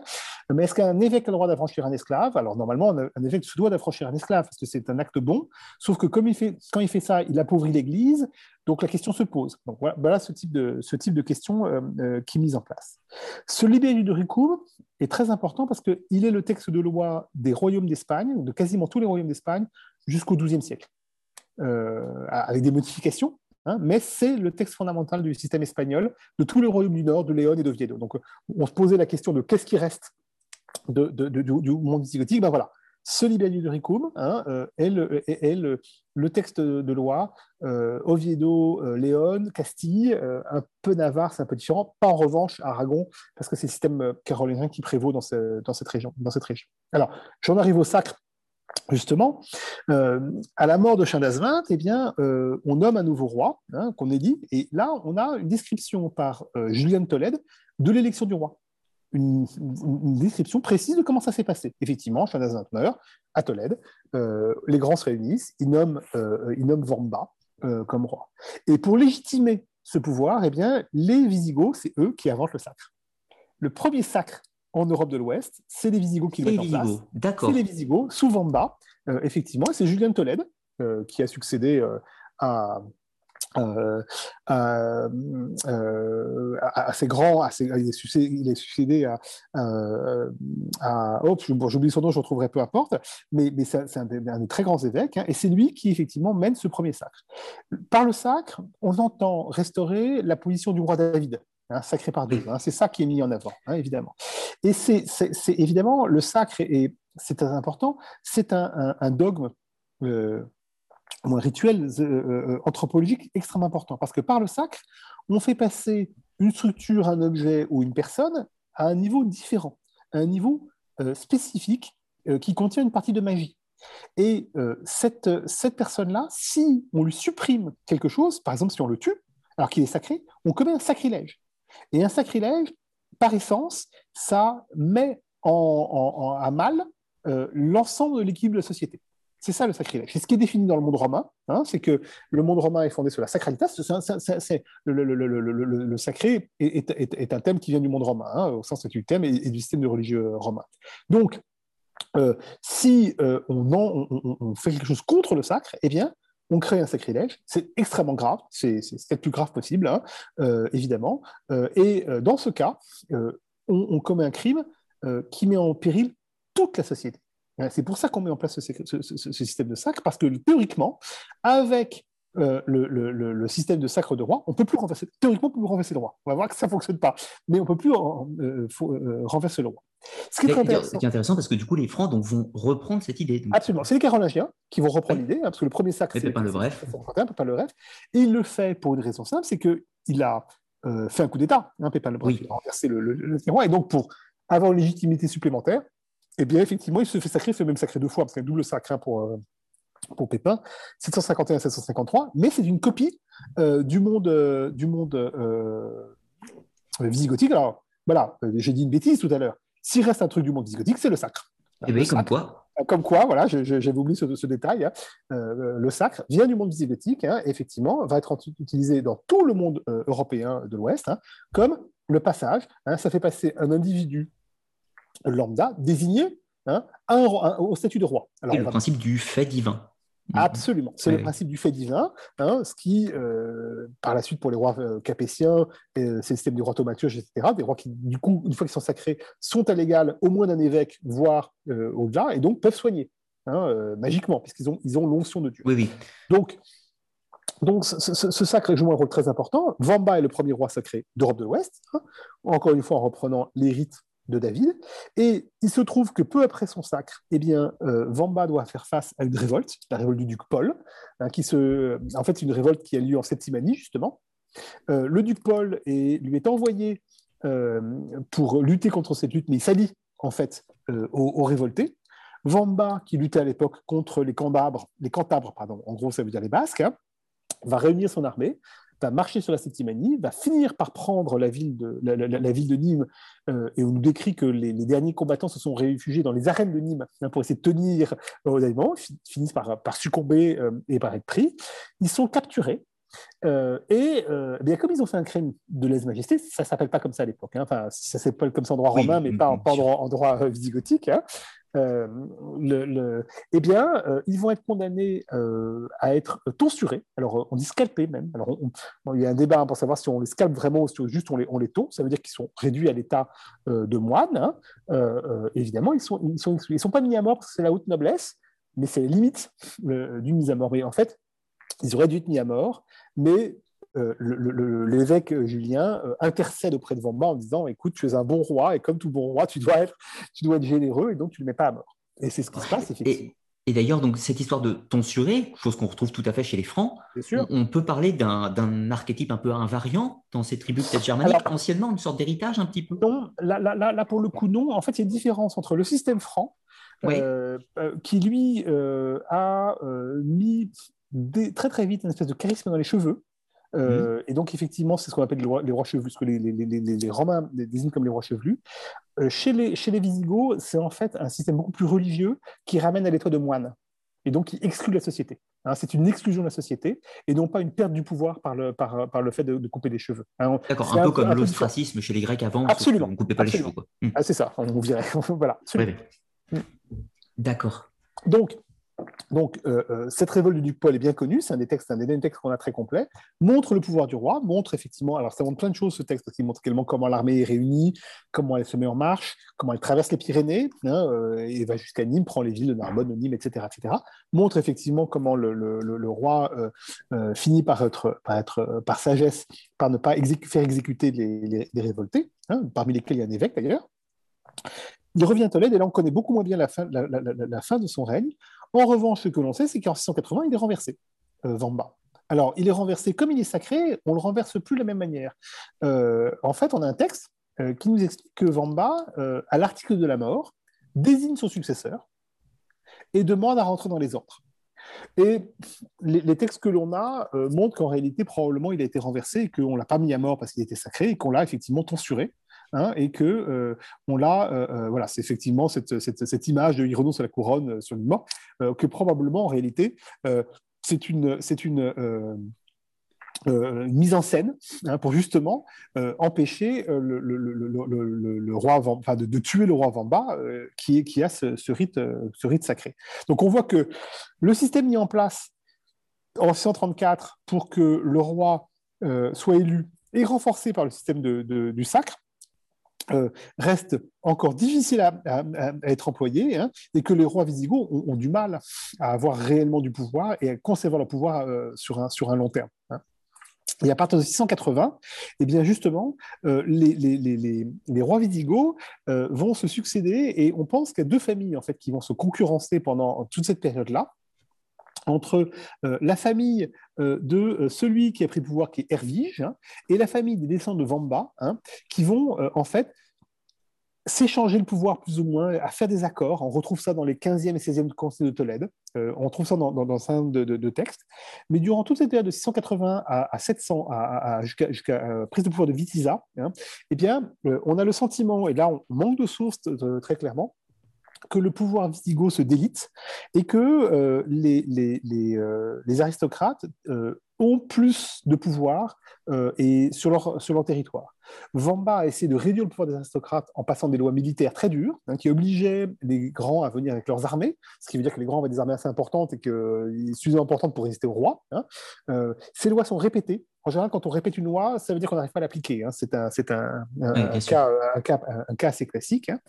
En plus, l'Espagne semble touchée par une crise sociale et économique importante. On parle de peste, hein, notamment dans la région de, Narbonne, ce qui a des conséquences qu'on a du mal à, percevoir euh, faute de texte. Hein.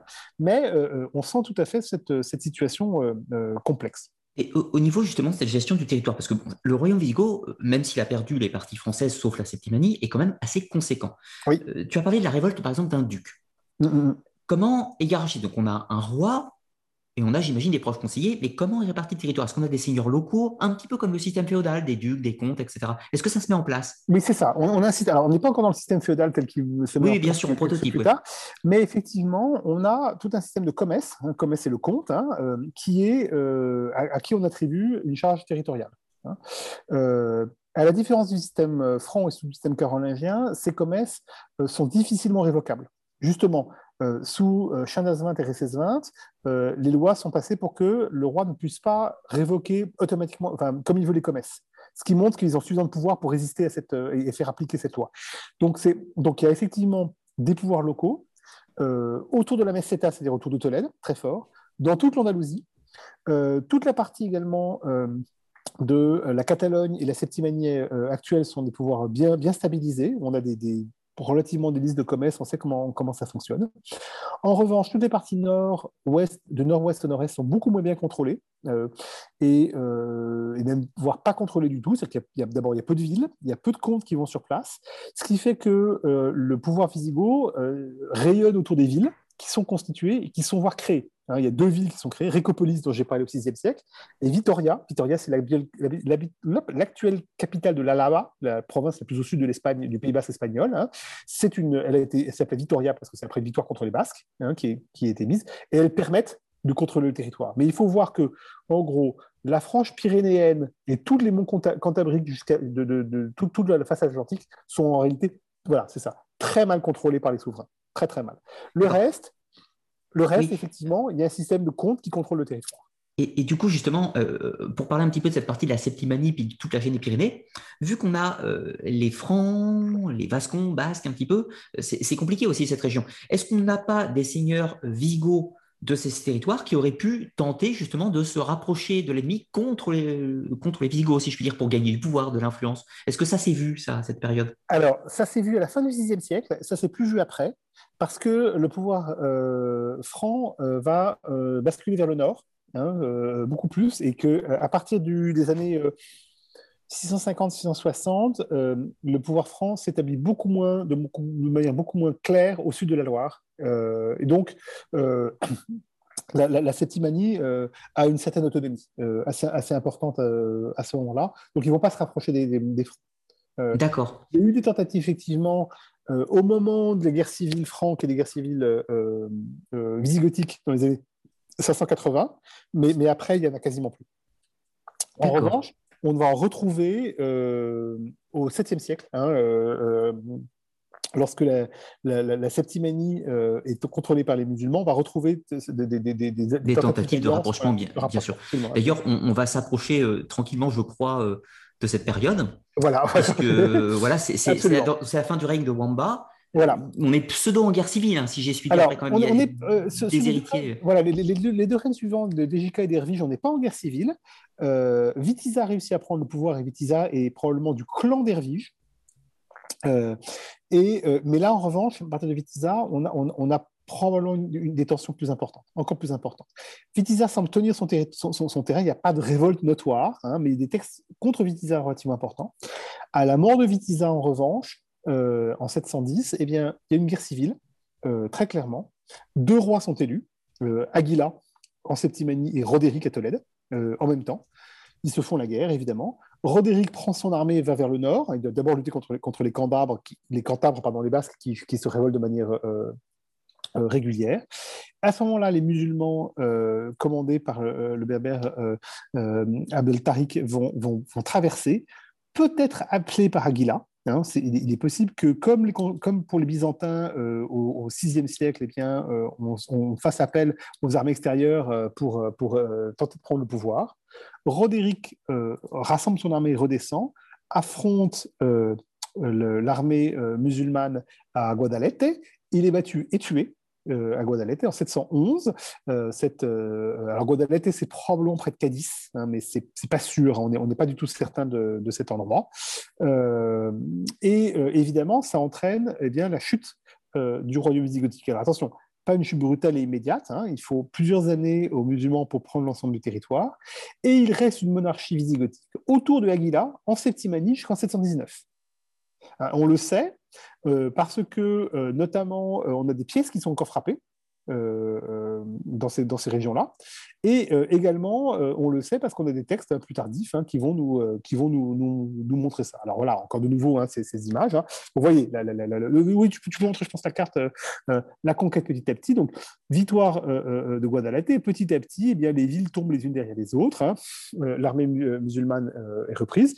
Les les musulmans vont jusqu'en Septimanie, prennent, euh, prennent, Narbonne en 719. Hein. Il reste une frange de territoire au nord, euh, frange de territoire euh, qui déjà n'était pas contrôlée par les Visigoths, qui n'est pas plus contrôlée par les musulmans, hein, dans, le, dans, laquelle, à partir de 717, émerge on a beaucoup de mal à savoir comment. Hein, je, travaille sur les textes là, c'est assez compliqué. Un, duc qui s'appelle Pelayo et qui nous disent les textes, alors des textes sont extrêmement géographiques et on n'en a aucune, aucune certitude, euh, ce, euh, ce Pelayo euh, va lutter contre une armée musulmane qui va battre à la bataille de Kodavanga.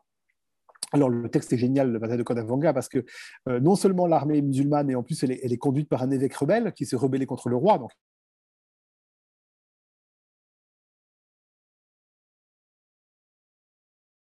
musulmanes sont mises en déroute, eh bien, la montagne se, referme sur, sur, sur, l'ensemble des armées musulmanes et sur l'évêque, évidemment, qui est tué. donc le royaume wisigoth, en tant que tel, disparaît en 719. Hein, il n'y a plus de roi wisigoth. En revanche, les rois des Asturies vont petit à petit devenir, les, vont devenir, vont se faire les héritiers de ce roi wisigoth. Hein, c'est-à-dire qu'en fait, la légitimité du pouvoir, c'est le pouvoir visigothique. Les rois des Asturies, petit à petit, vont euh, dire nous, on est des descendants de la noblesse visigothique, hein, et ils vont étendent leur territoire en disant, euh, soit Alphonse Ier, soit Alphonse III, au Xe siècle, qui sont les dignes descendants des Visigoths, et que donc, à ce titre-là, ils doivent reprendre le territoire que les musulmans euh, leur ont euh, occupé. Alors, n'utilisez pas le terme de la conquista, qui est un terme très tardif, hein, qui est un terme qui, qui était utilisé. on n'en est pas dans ce, dans, ce moment-là, mais petit à petit, effectivement, les, royaumes d'Asturie vont s'agrandir et va devenir un des deux grands, trois par la suite, royaumes chrétien d'Espagne, celui des Asturies, celui qui forme la actuelle, accroché à la Septimanie, et puis va se créer dans la région de Pamplune le royaume de Navarre, hein, qui lui a sa propre légitimité également, hein, et qui vont être les trois grands royaumes qui vont petit à petit, euh, surtout à partir du XIe siècle, hein, beaucoup plus tardivement, euh, récupérer, euh, reprendre, enfin prendre des territoires occupés par les musulmans. Voilà ce qu'on pouvait dire sur les Visigoths, et je serais ravi d'avoir plein de questions. Est-ce que tu m'entends là? Là oui, là oui. Ah oui. Il y a eu une petite coupure, euh, une petite coupure, je crois. D'accord. Je vais couper depuis un petit moment. C'est des choses que j'ai dit qu'on ne m'a pas entendues. Bah, c'est possible, c'est possible, c'est possible, c'est possible. donc, voilà, donc, je disais, voilà, je, suis prêt. Alors, euh, tu te viens de, de, montrer quelques, quelques pièces, parce que voilà ce qui reste des trésors visigothiques. Hein. Ça, ce sont des, des couronnes votives euh, euh, visigothiques. Hein. Ce sont euh, en fait des, couronnes qui étaient données par les souverains à partir du 7e siècle, posées au-dessus des, des, hôtels et qui montraient le pouvoir du roi avec l'Église. Hein. Ça, c'est une colonne de Recès-20. Hein. ces, couronnes, on, peut, les voir dans les musées, notamment à Paris, parce qu'elles ont été récupérées en France à un moment. et quand le musée de Cluny va réouvrir, on en trouve, je crois, des copies. Je crois qu'elles ont été rendues à l'Espagne. Et puis un peu plus bas, tu as deux, deux, deux diapos en dessous, tu as des, voilà, ça, ce sont des fibules, euh, des fibules visigothiques très très typiques, euh, en forme d'aigle, hein, euh, tout, à fait, tout à fait remarquable, avec, avec beaucoup de, de grenat, hein, qui est une, pierre beaucoup, beaucoup, très appréciée pardon, dans les mondes germaniques et danubiens. Hein. et ça, les, Visigoths sont passés maîtres là dans ce style de fibule particulière, la, la fibule de type aviaire.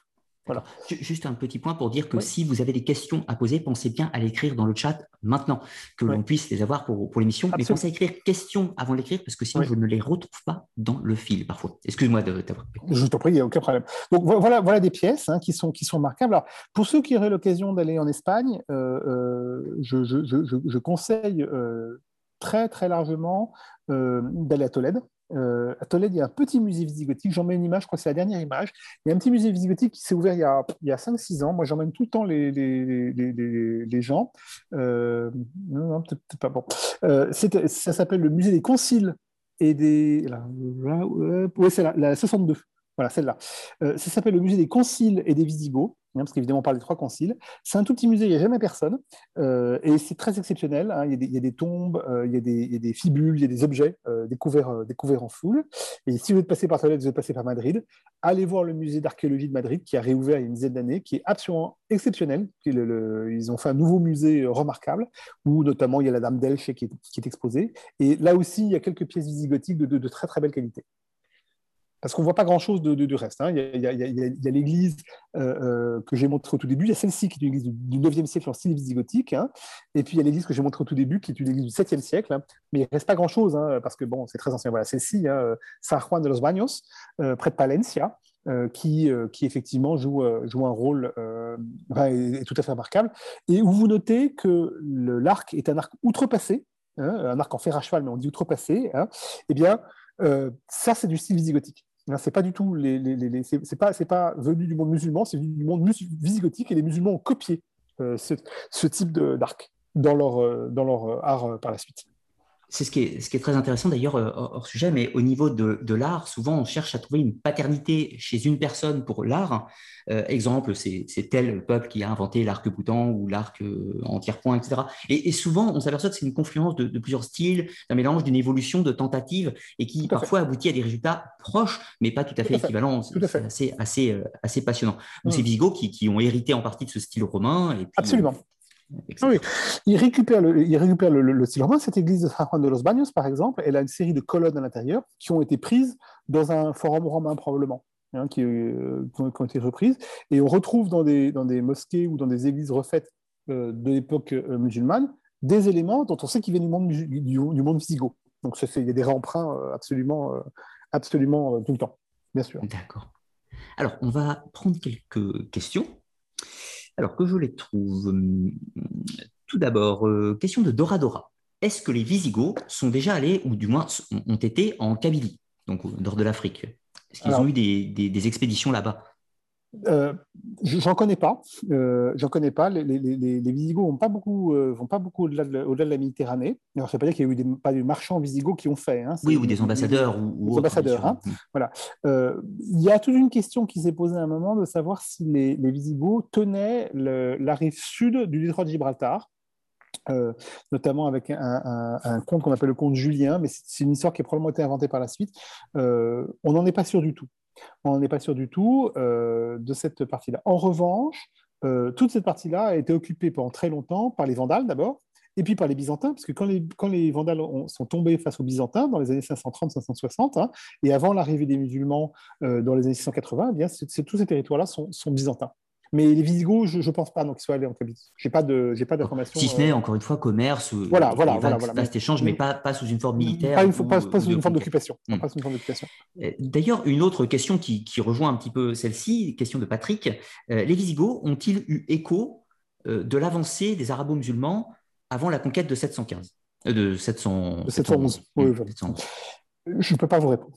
C'est impossible de, de, de, répondre. Alors, la réponse, c'est que probablement oui, parce que, on, a un petit élément euh, que, tu vas connaître, j'imagine, c'est qu'on a eu cette vague un petit peu de persécution des Juifs qui a eu lieu 10-15 ans avant, où justement on accusait les Juifs sur le territoire visigoth d'être en connivence avec les Arabo-musulmans. Les Arabo-musulmans, c'est plutôt les Berbères, en fait. Oui, c'est ça, c'est avec les Berbères. En, fait, en, fait, en, fait, effectivement, il y a ça, mais, mais euh, euh, la réponse est que probablement ils, étaient au courant qu'il y avait un changement de pouvoir. Mais ce qui est très intéressant, et c'est très bien montré notamment par, euh, des gens comme Philippe Sénac, euh, c'est qu'il y a une méconnaissance très très très forte du monde chrétien sur le monde musulman. Mais quand je dis très très fort, c'est qu'ils ne savent quasiment rien.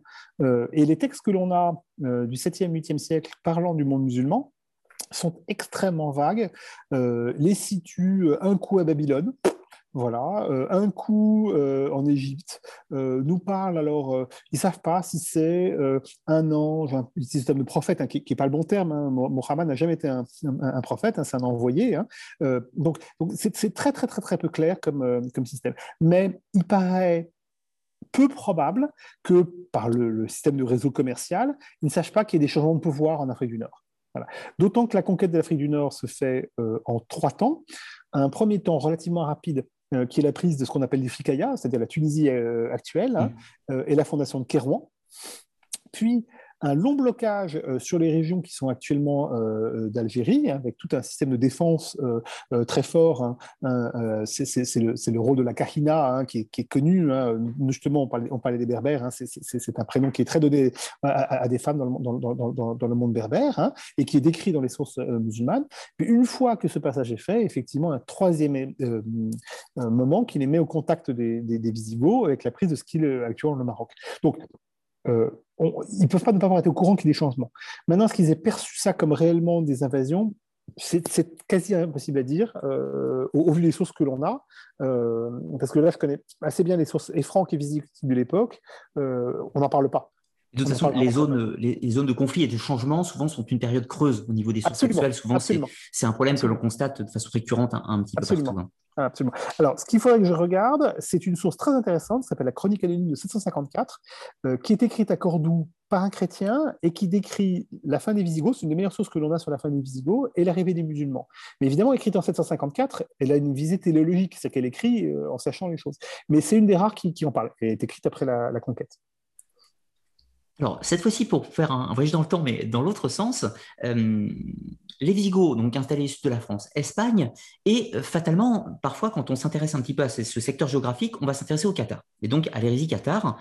Et certains euh, hypothétisent l'idée, je reformule la question, hein, je m'excuse pour, pour l'éditeur, certains hypothétisent que, par exemple, dans la pensée du qatarisme ou la genèse du qatarisme, il pourrait y avoir une influence ou un héritage venant de l'arianisme visigoth. Alors, j'ai mon point de vue sur la question, mais je, te laisse. Euh, je, je, ça m'intéresse de le, aussi, mais ça, ça, ça, me paraît, ça me paraît très peu probable. Ça me paraît très peu probable. Euh, euh, L'arianisme n'est pas une religion duelle. C'est pas un manichéisme. voilà, c'est pas, c'est pas une religion duelle. Alors, alors, que le, le est une religion duelle, hein, proche, de, la, proche de, certaines formes de gnose, mais c'est une religion duelle. Alors, par religion duelle, on entend une religion où il y a deux principes divins, un bon et un mauvais, le bon étant, je simplifie, hein, parce qu'il y a plein, plein, plein, plein de différences et c'est extrêmement, euh, extrêmement euh, variable. en gros, un principe bon qui crée les armes et, la bonté, et un principe mauvais qui crée, qui crée le monde matériel. Ce n'est pas du tout le cas de l'arianisme. L'arianisme est un christianisme relativement simple, simplement dans lequel on pose une question euh, essentielle qui est la, question de. D'autant que pour l'héritage visigoth de Septimanie jusqu'au monde Qatar est quasi nul. Euh, il n'y a, quasiment rien. les, Francs prennent le contrôle de la Septimanie en 759 et euh, euh, cette, région de, Septimanie et de Toulouse va, passer complètement dans un système qui ressemble au système carolingien, dans lequel il y a très très très peu de, d'apport visigoth. Autre point, notons aussi que, pas oublier que l'arianisme chez les Visigoths était quand même réservé à une certaine partie de l'élite dite visigothique et que la population dans leur globalité était plutôt euh, nicéenne, hein, catholique nicéenne. Tout à fait, tout à fait. Fatalement. Euh, après, pour répondre à la question de l'auditeur, sur d'éventuels liens d'inspiration euh, du catharisme dans le secteur, il faudrait plus s'intéresser au polysianisme, au qui, est aussi géographique mais dans le secteur et qui, là, on est sur quelque chose qui peut apporter des éléments dualistes un petit peu plus absolument. Mm. Absolument, absolument. le, le, le, encore une fois, il y a un problème de dualisme hein, qui, est, très très fort, hein, euh, qui, est très, qui est très important dans le catharisme, qu'on ne retrouve pas du tout dans l'arianisme. Hein. Et euh, il y a deux choses qu'il faut rajouter au catharisme. Au catharisme, on a beaucoup de mal à suivre euh, les, réalités, parce que c'est très très diffus dans le, dans le système, et on ne sait pas si c'est une forme de gnose, si c'est si issu effectivement des Polycyniens, des pardon, voire des Bogomiles, ou est-ce que c'est une influence locale. En plus, on pense qu'il y a plusieurs types de catharisme, et on pense enfin que les sources chrétienne du XIIIe siècle euh, euh, vont, amplifier euh, l'effet sur les cathares. Hein. Là, je vous renvoie à un travail remarquable de Yona Prat, de, de, qui montre très très bien que le pouvoir chrétien va normaliser le monde chrétien au moment de la réforme grégorienne. Et dans cette normalisation, ils vont se servir du catharisme comme un, miroir opposé. Ils vont probablement amplifier un certain nombre de traits c'est l'hypothèse de Lunatra que, je trouve très intéressante à, étudier. Il existe de, grands débats sur le catharisme, mais je pense que les, sources du catharisme déjà sont pas monolithiques. Il faut chercher plusieurs choses, des influences extérieures, plus Absolument. une spécificité territoriale, après qui, développe sa propre vision du, manichéisme, si, je puis dire. C'est un vaste sujet aussi. Euh, autre question d'un auditeur, en fait, on a déjà répondu, hein, tu as déjà répondu, mais peut-être qu'il y a des choses à développer que tu voudrais rajouter éventuellement. Euh, l'auditeur pose quel est l'événement qui marque la fin des Visigoths? En, général, ce qui marque la famille Zigo, c'est la bataille de Guadalete. Hein. Simplement, euh, en général, on donne cette date-là, 711, bataille de Guadalete comme la fin. La réalité, c'est que c'est plus long, euh, puisque, comme, je te l'ai dit et comme je vous l'ai dit, ça, ça, dure jusqu'en 719 euh, en Narbonnaise, et que l'héritage visigothique se réclame, tout le Nord réclame l'héritage visigothique au 9e, 10e, 11e siècle, hein, de, manière, de manière assez, assez importante. D'accord. Euh, puis, puis, à noter aussi que, les conditions de la chute visigothique étaient possibles aussi parce qu'il y avait cette guerre civile qui traînait, euh, qui, a évidemment fragilisé le territoire. Euh, en gros, c'était voilà, différents ingrédients, puis la poudre, claque. Absolument, absolument, absolument. On ne sait pas ce qui s'est passé s'il y avait un, royaume fort, hein, voilà, voilà, et, on, a émis l'hypothèse qu'il y a eu des raids précédents qui n'ont qui ont pas fonctionné, mais mais effectivement, le, le, le, le bataille de Guadalete marque la fin du pouvoir central visigothique, ne marque pas la fin du monde visigoth, en réalité, comme euh, le, la prise de pouvoir de Charles Martel ne marque pas la fin du monde mérovingien. Il mm, reste encore deux, trois générations hein, pour, que, pour que ça tienne. Et une dernière question, du coup, pour terminer, on aura atteint les, les, pas trop dépassé les deux heures après. dernière question qui nous renvoie au tout début, si je puis dire, question de Bastien qui nous demande si donc les Go, en général, sont-ils bien originaires de Scandinavie à la base? Car il me semble qu'une partie de la Suède, sous l'ère des Vikings, portait d'ailleurs un nom proche. Gotland, oui. oui. Alors, c'est,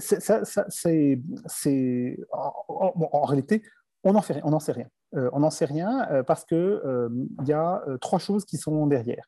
La première, c'est qu'il y a le monde, dans ce monde germanique une diffusion lente de, de, ces groupes germaniques qui vont se mélanger et se mêler. Donc on ne peut pas dire que euh, les gens qui viennent du Gotland sont forcément d'égaux.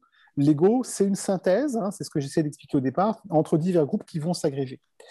Le deuxième problème, c'est qu'on a un prisme euh, qui a été mis en place notamment par Jordanès et euh, dans tout ce qu'on appelle l'ethnogénèse, hein, c'est de euh, de, reconstruire une identité. Alors c'est très important dans le, dans le, monde du Haut Moyen Âge.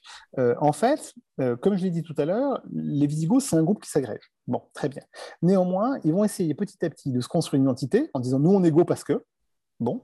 Et du coup, ils vont également dire euh, euh, parce qu'on porte telle, telle, chose, parce qu'on a fait telle bataille. Et euh, du coup, ils vont créer une entité. Cette entité, c'est un truc à deux faces, à deux faces, pardon, à deux faciès, je dire, à deux faces. C'est l'identité que l'on projette et l'identité que l'on reçoit. C'est-à-dire que moi, si je, moi, je suis historien, si je rencontre un historien, je ne vais pas dire que je suis historien, je vais dire que je suis médiéviste. Voilà. Bon. Euh, euh, et, si je rencontre un Français, je ne vais pas dire que je suis français, je vais, lui dire que je viens de telle région. Bon. Euh, en revanche, si je rencontre un, Allemand, bah, je vais lui dire que je suis français. Voilà. Donc, vous voyez, mon identité est, déjà différente. Mais il y a également dans l'autre sens, qui est si je suis français à l'étranger, ben, je me comporterai peut-être plus comme un Français tel qu'on s'y attend. Hein, c'est un élément. Eh bien, ce système d'éthogénèse, il existe dans le monde visigothique, où on va avoir tendance justement, par exemple au 7e siècle, alors que l'environnement Go a disparu, l'environnement des migrations goths, entre guillemets, six migrations, il y a vraiment eu, a disparu depuis deux, trois siècles, on va se réhabiller en mode danubienne. On va ressortir ces grandes fibules euh, euh, avec des grenats. Et puis, le deuxième élément qui concourt à l'ethnogenèse, c'est les textes écrits, où on va reconstruire une, histoire mythifiée euh, du, du, monde. Et pour le coup, pour les c'est l'histoire de Jordanès. Euh, Jordanès, euh, qui euh, est un, personnage qui, dans le monde ostrogoth, va effectivement chercher une origine d'ego la plus noble possible, et c'est lui qui va dire c'est vient du Gotland. Parce que ça, sonne. En fait, il n'en sait rien, parce que Jordanès, il n'a aucune, aucune connaissance de, de, de, la réalité des, des, choses, hein. et évidemment, il va inventer euh, quelque chose. Et il a créé, encore une fois, ce qu'on appelle l'ethnogénèse, qu'on connaît assez bien pour l'ego. Alors, euh, c'est forcément. Alors, je, donne les, les, les, bases. Peuple libre, plus fort que les Romains, plus fort que les Huns, euh, et légitime. Voilà. c'est ça l'objectif. Alors, pour l'ego, ça va à peu près, c'est à peu près régulier. Mais on a des ethnogénèses tout à fait inventées. les Francs, par exemple, qui sont des descendants de Troyens. Et pourquoi ils sont des descendants de Troyens? Parce que c'est aussi bien que les Romains. Les Romains sont aussi des descendants de Troyens. Bon. pour moi, la meilleure, c'est les Saxons. Hein, euh, les, Saxons euh, euh, se disent, sous Vidoukin, c'est un, un, écrivain saxon, descendant des, des, des, survivants de l'armée d'Alexandre le Grand. Bon, voilà. Mais ça, c'est toujours la, recherche de la construction des origines mythiques et qui évolue avec le temps suivant les points de repère et les référents. Oui, tout à fait, tout à fait. Tu, as vu une question, tu voulais répondre peut-être non, non, tout à fait, tout à fait. Non, parce que je, je, je, vois un échange avec, euh, Maurice Dupontel qui, euh, qui, qui, parle de la Carina, mais je crois qu'il confond, qu'il n'a pas les, les, les, sources. Ah, c'est possible, ça vous pourrez euh, débattre dans les commentaires de la vidéo. Absolument, je débattrai avec lui. Sur, absolument, absolument. Un autre sujet. Absolument. Eh bien, en tout cas, je, pense qu'on a fait le tour globalement de, de l'histoire de Visigoth. c'est vrai que c'était c'était important, je pense, parce que c'est vraiment totalement méconnu. On connaît bien les Francs, on connaît bien l'histoire de Rome, et toute cette histoire qui concerne quand même la moitié du territoire de la France, et puis tout le territoire de l'Espagne, qui, tombait quasiment dans l'oubli, c'était important, je pense, de, pouvoir euh, réchauffer un petit peu, le rendre disponible. et puis merci à toi bah, de nous avoir fait cet exposé. Cet exposé, quand même. Parce que 400 ans d'histoire visigothique, c'est quand même relativement long à exposer, donc tu t'en es bien sorti. bon, d'abord, c'est vraiment c'est quelque chose sur lequel, euh, sur, le, sur, lequel moi j'ai travaillé. En fait, euh, quand, quand, quand, je suis rentré en, L3, j'ai dit à ma prof, moi j'ai travaillé sur les visigoths. Elle m'a dit, attendez, personne ne travaille sur les visigoths. Euh, Alexis, qu'est-ce que vous voulez faire? Il n'y a pas de source. J'ai dit, écoutez, moi ça m'intéresse. Trouvez-moi un sujet. Et donc c'était en master, hein, pour rentrer en master. Et en master, elle m'a dit, écoutez, moi le seul sujet sur lequel je peux vous protéger, enfin je peux, je peux vous aider un peu, c'est la septimanie, parce que moi je ne connais pas le monde visigoth. Voilà. Et donc, j'ai fait mon, master sur la septimanie visigothique et post-visigothique en fait. Voilà. Et en fait, effectivement, euh, une fois que j'ai cherché un doctorat, j'ai eu beaucoup de mal à trouver un sujet sur les Visigoths parce que le manque de sources euh, est, euh, très compliqué, notamment le, problème des sources, encore une fois, de, la pratique, hein, ce qui fait qu'on peut travailler sur le pouvoir sur les églises, mais ça a été fait, refait, surfait. Voilà. Et, donc, moi, je, continue de travailler sur les Visigoths pour moi, mais je passe pour le post-Visigoth maintenant, mais j'ai tout souvenir Visigoth, par exemple, le Libelle de Ricum, hein, c'est un texte que j'étudie beaucoup. Euh, d'ailleurs, comme j'étudie beaucoup les relations entre le monde euh, euh, post-visigotique et le monde musulman en Espagne. C'est un truc sur lequel je travaille énormément. Je précise aussi que pour tous nos éditeurs qui voudraient poursuivre le sujet, dans la description de la vidéo, vous trouvez toute la bibliographie qu'a prévu Alexis, qu'il conseille du moins pour cette vidéo. Vous la retrouverez également sur le site web. Et si actuellement tu, devrais, tu devais conseiller un seul livre sur les Visigoths, un seul livre pour, vraiment faire un panel Alors, alors de, de, manière simple, euh, si vous le trouvez, euh, c'est surtout sur le monde euh, matériel des Visigoths hein, et sur le début des Visigoths, c'est le Kazinski chez Errance. Alors attendez, si tu me laisses 15 secondes, je le vois. Oui, vas-y, vas-y, je, je t'en prie. J'en profite pour vous rappeler hein, que c'est la semaine prochaine, la semaine prochaine, la semaine prochaine, mercredi, sort la nouvelle émission de l'Académia, je vous rappelle, où on va traiter de l'histoire de la sorcellerie. L'histoire de la sorcellerie, de l'Antiquité, les figures mythiques, Ensuite, on va passer à toute la période de répression pendant la période des empereurs. Et puis enfin, on va arriver au Moyen Âge, période des hérésies, et continuer avec l'histoire de la grande chasse aux sorcières. Et la fin avec la période de la raison, Descartes, le siècle des Lumières, qui va mettre fin à la chasse aux sorcières. Donc tout ceci qui sera la semaine prochaine, mercredi, pour les contributeurs du Tipeee. Excuse-moi Alexis, hein, je profite de ton départ pour euh, présenter l'émission de la semaine prochaine. Fait, Alors je remontre le, livre. Hein. Voilà. Euh, donc l'ego de Kaczynski, c'est un peu ancien, mais ça se trouve, hein, euh, ça se trouve. Ça, c'est vraiment un travail de, sur, euh, essentiellement sur la, culture matérielle, hein, euh, assez bien illustré, et qui parle des migrations, hein, qui, est, bien, qui est bien fait. je, le, montre. Parce que le problème, c'est que sur les Visigoths en français, il n'y a quasiment rien.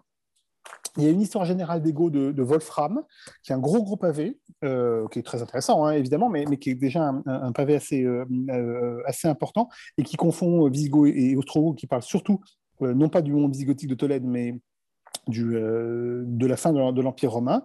Le reste, c'est en anglais et en espagnol essentiellement. donc assez difficile, assez difficile d'accès. Alors, si vous lisez l'anglais, il y a le, Collins, le Roger Collins, que j'avais pressenti pour être mon, mon co-tuteur si j'avais travaillé sur le Visigoth, qui, qui, qui n'est pas très gros, qui s'y assez facilement. Voilà. Que, que j'ai mis, je crois, dans la, dans la description.